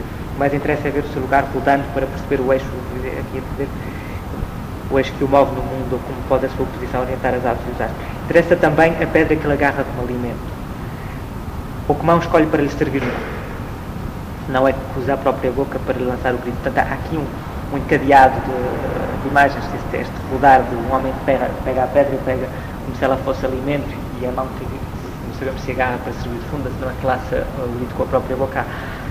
É, portanto, esta, esta, este desdobrar do poema e ir-se mostrando em diferentes facetas, esta, esta ideia do, poema poliédrico que se vai manifestando e mostrando de vários lados. Eu sinto esta construção, esta construção é a construção do poeta, a partir daquilo que lhe foi dado, mas ele é um exercício de obediência também. Isso tem muito a ver com, com a vida beneditina, nisto sim. Neste, aqui eu acho que existe uma ligação muito importante entre o exercício que eu, e se calhar também tem a ver com, com o modo como começamos, do mecanismo secreto do amor, é que o mecanismo secreto do amor que existe na construção da poesia tem muito a ver com esta ideia de uh, é um processo é um, e é um mecanismo de obediência. Já foi nos três vezes na Sofia Malbreiner. Que outros, que outros poetas uh, lê ou eu não leio muito, muita poesia porque gostava muito de poesia, de, literatura. E uma das coisas que ele me deu a ler foi justamente Sofia de Melbrenner, que eu acho que está muito mal estudada e muito desvalorizada. Eu acho, eu acho que não, não tem tido a atenção que, que merece acho que um dia ainda lhe vamos dar, uh, ou lhe vão dar, alguém lhe há de dar uma atenção que nós, uh, apesar de tudo, hoje uh, não damos mas depois há poetas que eu gosto muito de ler, como seja o Rilke, que é um dos meus poetas que eu mais gosto e que, quem volto sempre e sempre e sempre. E claro que existe o Herberto Helder, existe o António Ramos Rosa. Sim, o Helder, há coisa. O do Herberto Helder, claro. Não é próximo é... Sim, é o do universo, tem, sim, tem a ver sim, com a, a, temática, matizes, há, de facto. Ah, eu acho depois de pessoa, de facto, não, não tenho muitas dúvidas, depois de pessoa é um poeta mais importante, eu acho. E a seguir a Daniel Não, não, não sou de modo nenhum. E, e há outros poetas que eu gosto de ler. E, Portanto, falou também no Ramos Rosa, não é? Falei no Ramos Rosa, que acho também um excelente poeta. Claro que gostei mais já, houve uma primeira fase mais ligada à adolescência que o Eugênio de Andrade foi importante. Aliás, um dia eu levei lá ao seminário, teve essa amabilidade de, de mas achava muito estranho, de facto, o seminarista a ler, a ler o Jânio de Andrade, e mais estranho ele ir a um seminário, mas uh, acabou por ler, foi foi simpático essa parte dele. Mas isso foi numa fase já mais afastada. Ultimamente nem tenho lido assim nada dele. Existe o Oldro, existe, sei lá, o, claro, depois a poesia brasileira, Carlos de Andrade, Adélia Prado, um, Cecília Meirelles, Manuel Bandeira, essa gente toda. Ah, o, o, o claro, o Ribel, estava a esquecer desse, um poeta fabuloso. Também se nota alguma, sim, algumas... Sim, até porque depois nós temos coisas comuns. É, é aquela, aquele uso que ele faz da, dos temas bíblicos, por exemplo, que nos é comum, porque ele, aquele tempo que ele andou no Opus Dei acabou por marcar muito e acabou por marcar a, a poesia dele. E essas referências bíblicas serviram sempre como grande código. Sim, existe aí, existe aí coisas comuns e, e ele de facto é um poeta extraordinário. Claro, Joaquim Manuel Magalhães, sei, ah, Luísa Neto Jorge, gosto muito de Luísa Neto Jorge também. Claro, depois há outros poetas como o Jorge Luís Borges, alguns textinhos dele, não sei, acho que é me é ah, claro, o Cavafis, o, ah, o Yorgos Feres, não sei. Um dos versos seus que acho muito lindo, que diz que Vou fazer outra pergunta, ah. um verso. Ah. Se você afinal é, é, uma espécie de anjo ferido na vez, sem, sem aspirar, também há outro verso que diz sem aspirar construir a casa no céu.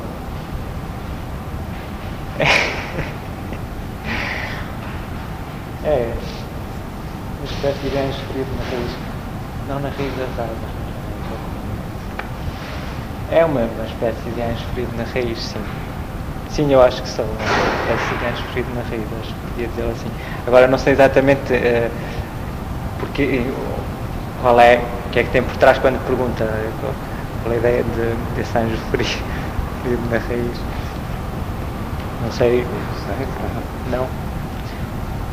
Sim, um, um, mais do que um anjo ferido, um anjo atingido. Um anjo atingido na raiz. Um, de resto, esse, esse é o processo.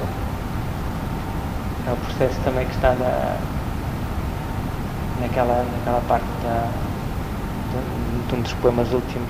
Um anjo ferido na raiz, tenho, tenho a impressão que é um anjo que anda mais pela terra do que pelo céu.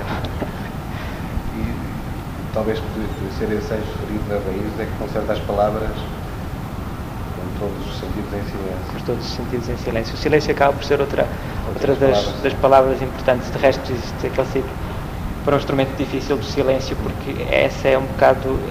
Nós temos, na construção de poemas, temos essa percepção que andamos a trabalhar mais com a matéria das palavras com a matéria do silêncio. As coisas estão muito ligadas uma à outra. E o silêncio parece quase a palavra perfeita no seu fim. E é por isso que eu falava que a poesia é aprender a eliminar. É quase como um ermita. O ermita, a sabedoria de um ermita é aprender a eliminar. E na poesia é um bocado o que se passa, é essa capacidade de aprender a eliminar, saber ir encontrando eh, a partir de uma descoberta. É por isso que o poeta não é propriamente aquele que vê mais longe, é aquele que vê primeiro. Mas vê primeiro porque é capaz de, de eliminar e revelar. Mas tem outra coisa lindíssima que é assim, guarda, guarda amanhã tudo... Mais se pode desmalhar. Mais se pode desmalhar. Português a meio da manhã, ponto mais alto da luz em explosão. Portanto, isto, digamos que é, um, não é uma forma de estar na vida. É, é, mas isto tem muito a ver com aquilo que tínhamos dito do só Deus basta. Quer dizer, guarda amanhã, tudo mais se pode desmalhar. É preciso uh, guardar o, a luz essencial. E para mim, a, a, luz essencial é sempre a luz da manhã. É o dia, parte, parte do dia que eu mais gosto, eh, não sei se é a parte do dia que eu mais gosto, mas uma que para mim é mais fecunda é, e eu consigo trabalhar melhor é a parte da manhã. Eh, eu sei, eu tenho alguns amigos que gostam muito de trabalhar à noite e à noite lhes rende imenso. de manhã não consigo trabalhar, mas, e, mas gosto de manhã. E eu gosto muito de trabalhar de manhã, de, de ter esse espaço da manhã. Por exemplo, a, a, tarde é para mim muito mais doentia. Eu sei que, por exemplo, quando eu quero trabalhar nos poemas e trabalhá-los, a parte da manhã é muito, muito mais importante para mim. Eh, Até porque se calhar é o tempo de uma luz em crescimento. Escreve de manhã? É? Eu escrevo ah, de manhã sobretudo. De manhã sobretudo. Ah, claro, depois depende, depende às vezes, escrevo tarde, outras vezes à noite. Mas escreve todos os dias ou tem um ofício, Não, há, um exercício também? Nisso? Ultimamente tenho escrito mais e sobretudo escrevi o, Este Homens que são como lugares mal situados foi escrito uh, no mês e pouco porque quase todos os dias, houve dias em que escrevi mais que um poema, mas foi como, é como eu digo, é um, foi um tempo assim de, de, um tempo muito especial na, na minha vida. E surgiu quase em torrente. Mas eu já não, não tinha uma coisa destas há imenso tempo. Eu tinha eu havia, acho que passei meses e meses sem escrever. O, este livro das explicações das aves dos outros animais foi começado para aí em 93, calculo eu, e foi escrito ao longo de, de vários anos é que publicou os dois, os dois livros? Pois, isso foi um acidente. Porque normalmente isto não teria sido publicado nenhum nem outro. Teria sido publicado o segundo já, Os Homens que São como Lugares Mal Situados. Mas acontece que eu estive a fazer a tese de licenciatura, que foi, acabou por ser também muito importante. Uma tese de licenciatura em Teologia, porque em Teologia temos que entregar uma tese de licenciatura. Em Teologia? Sim. Foi sobre Frei Agostinho da Cruz, que foi um capuchinha rábido, que viveu na Rábida, como nos últimos anos da vida dele como ermita, um daqueles ermitérios que tem na, na Serra da Rábida. E foi sobre a poesia dele e sobre a meditação da paixão na, na, na poesia dele, como se, se, torna central na poesia de Frei Agostinho da Cruz a meditação da paixão. Depois, para falar disso, tínhamos que ter mais tempo e, e é, outro, isto é outra história. Mas né, uh, eu quando tive, eu tive a fazer isso e depois nestas últimas férias. Foi quando tinha, tinha um computador que eu não tinha computador, mas teve um amigo que me emprestou o computador justamente por causa e é por isso que surgiu a tese, já nem sabia porque é que estava a surgir a tese. Ele emprestou-me um computador para bater a tese. Pronto, depois tive que devolver o computador e fiquei com uma disquete, só que não tinha onde imprimir as coisas. Tinha lá metido, sobretudo este que foi escrito, os homens que são como gajos mal situados, este tem originais, porque foi escrito à mão, este foi quase todo escrito no computador logo diretamente. Portanto, eu não tinha uh, sequer uh, os textos.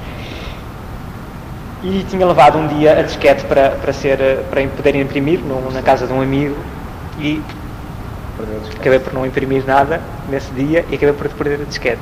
Com a agravante de a poder ter perdido na, na faculdade.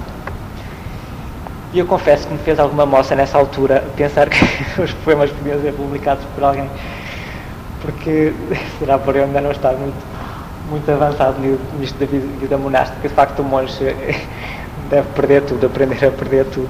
Mas confesso que me gostava de perder, eh, estamos a brincar, mas gostava-me de perder um bocado disto, e, até porque havia coisas que eu gostava bastante. E então eu decidi que não tinha outro, outra solução senão publicar quanto antes. E então penso, comecei a pensar fazer uma publicação de autor, até porque primeiro é difícil arranjar uma, uma editora, segundo havia uma certa urgência em publicar e uma editora tem sempre um programa já, já feito, é? já, já calculou o ano editorial e, portanto, e logo dois livros, era muito difícil. Depois tive, tive um, um, amigo, o Dr. Carlos Azevedo, que, com quem eu estive a viver nesses anos em que eu saí de seminário e fiquei a viver na paróquia de Marquês com o Dr. Carlos Azevedo, que é professor na, na, na faculdade, uh, na Universidade Católica. E ele, e falei com ele por causa da publicação, até porque ele publica bastantes livros. E, e ele está ligado a uma fundação, esta fundação Manuel Leão, que é do tio dele. E ele acabou por, por, por propor ao tio ser publicado pela Fundação. E eles então é que pediu, o tio disse que se publicasse uma coleção de poesia, queria que fosse arte e literatura, e foi justamente depois, por isso é que surgem aqueles opúsculos.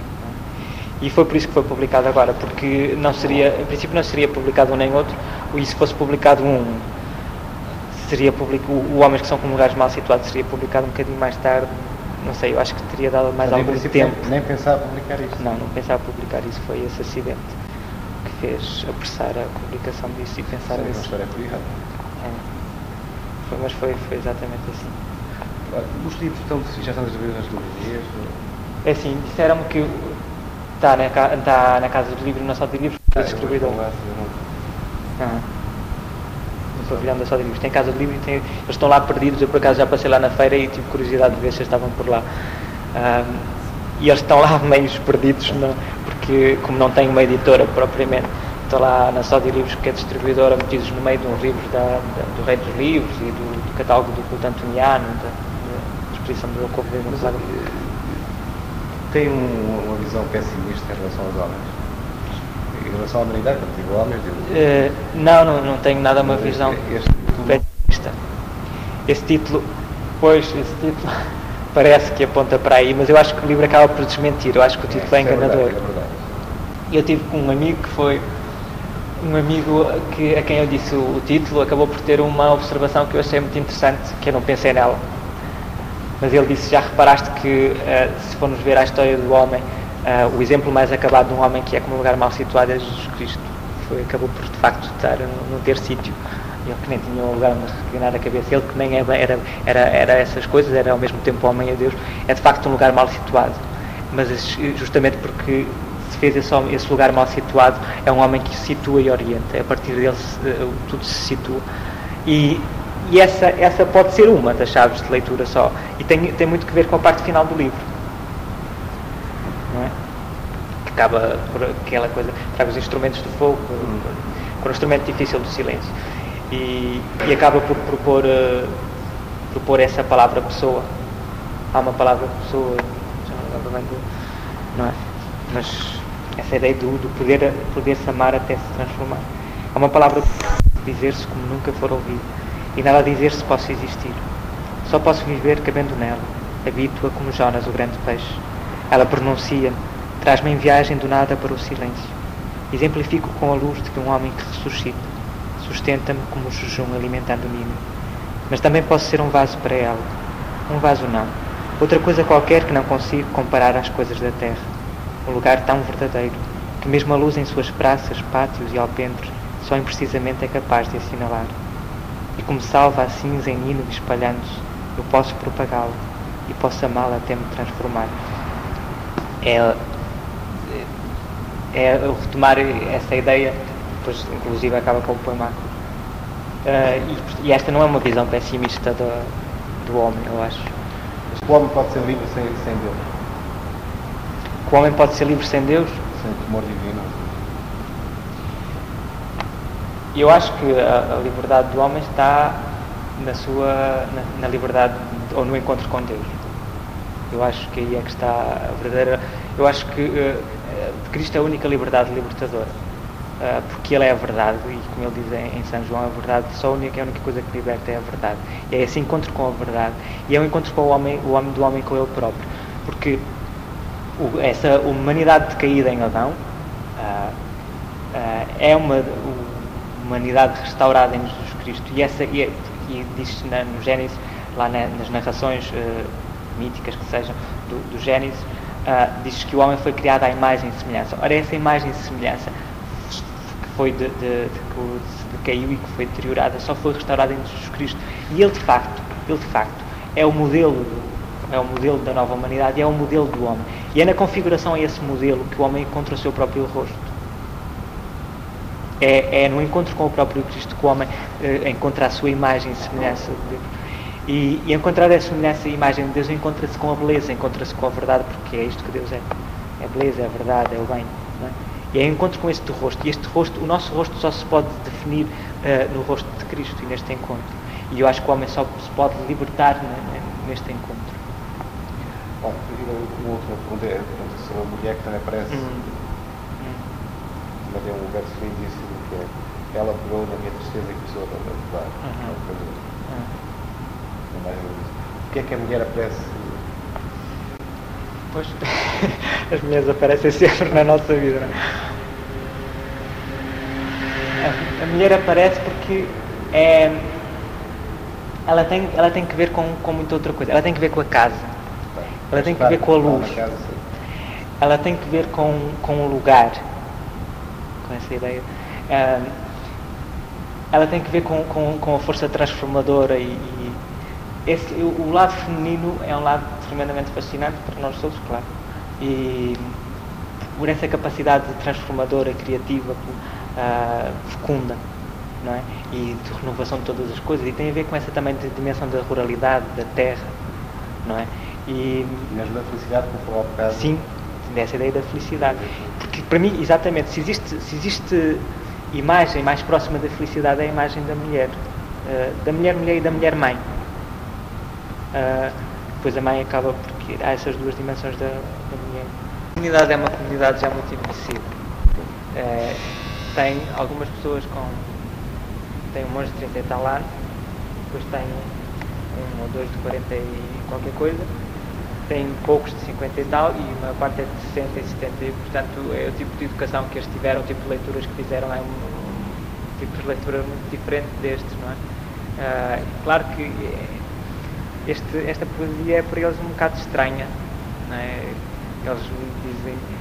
Que, mas foi muito bonito, porque para mim foi uma, uma, lição de humildade, que eles viessem ter comigo a pedir que eu lhes explicasse e que eu lhes ensinasse a ler eh, este tipo de poesia. Isso para mim foi uma lição, porque eu sabia perfeitamente que era difícil que houvesse lá gente que pudesse gostar. Não estão habituados. A sensibilidade também se educa e aprende-se a gostar de algumas coisas, não é? E, e claro, o, tipo de poesia que eles estão habituados é uma poesia ainda metrificada, com, com rima, e é poesia litúrgica. No fundo, os hínicos litúrgicos são todos uh, que têm métrica, até porque como são cantados e, é, e são necessitados, ser, é necessário ser memorizados. E depois tem uma, uma função comunicativa muito importante, não é? Portanto, são, uh, têm uma referencialidade muito, muito vincada. Isso. Há qualquer coisa a dizer-se, não é? Uh, às vezes o que se diz até é mais importante do modo como, como se diz, não é? Este tipo de poesia foi para eles muito estranha. Agora, de facto, acho que lhes devo mais essa lição, entre muitas que me deram, essa humildade de ter vindo pedir que lhes ensinasse a ler.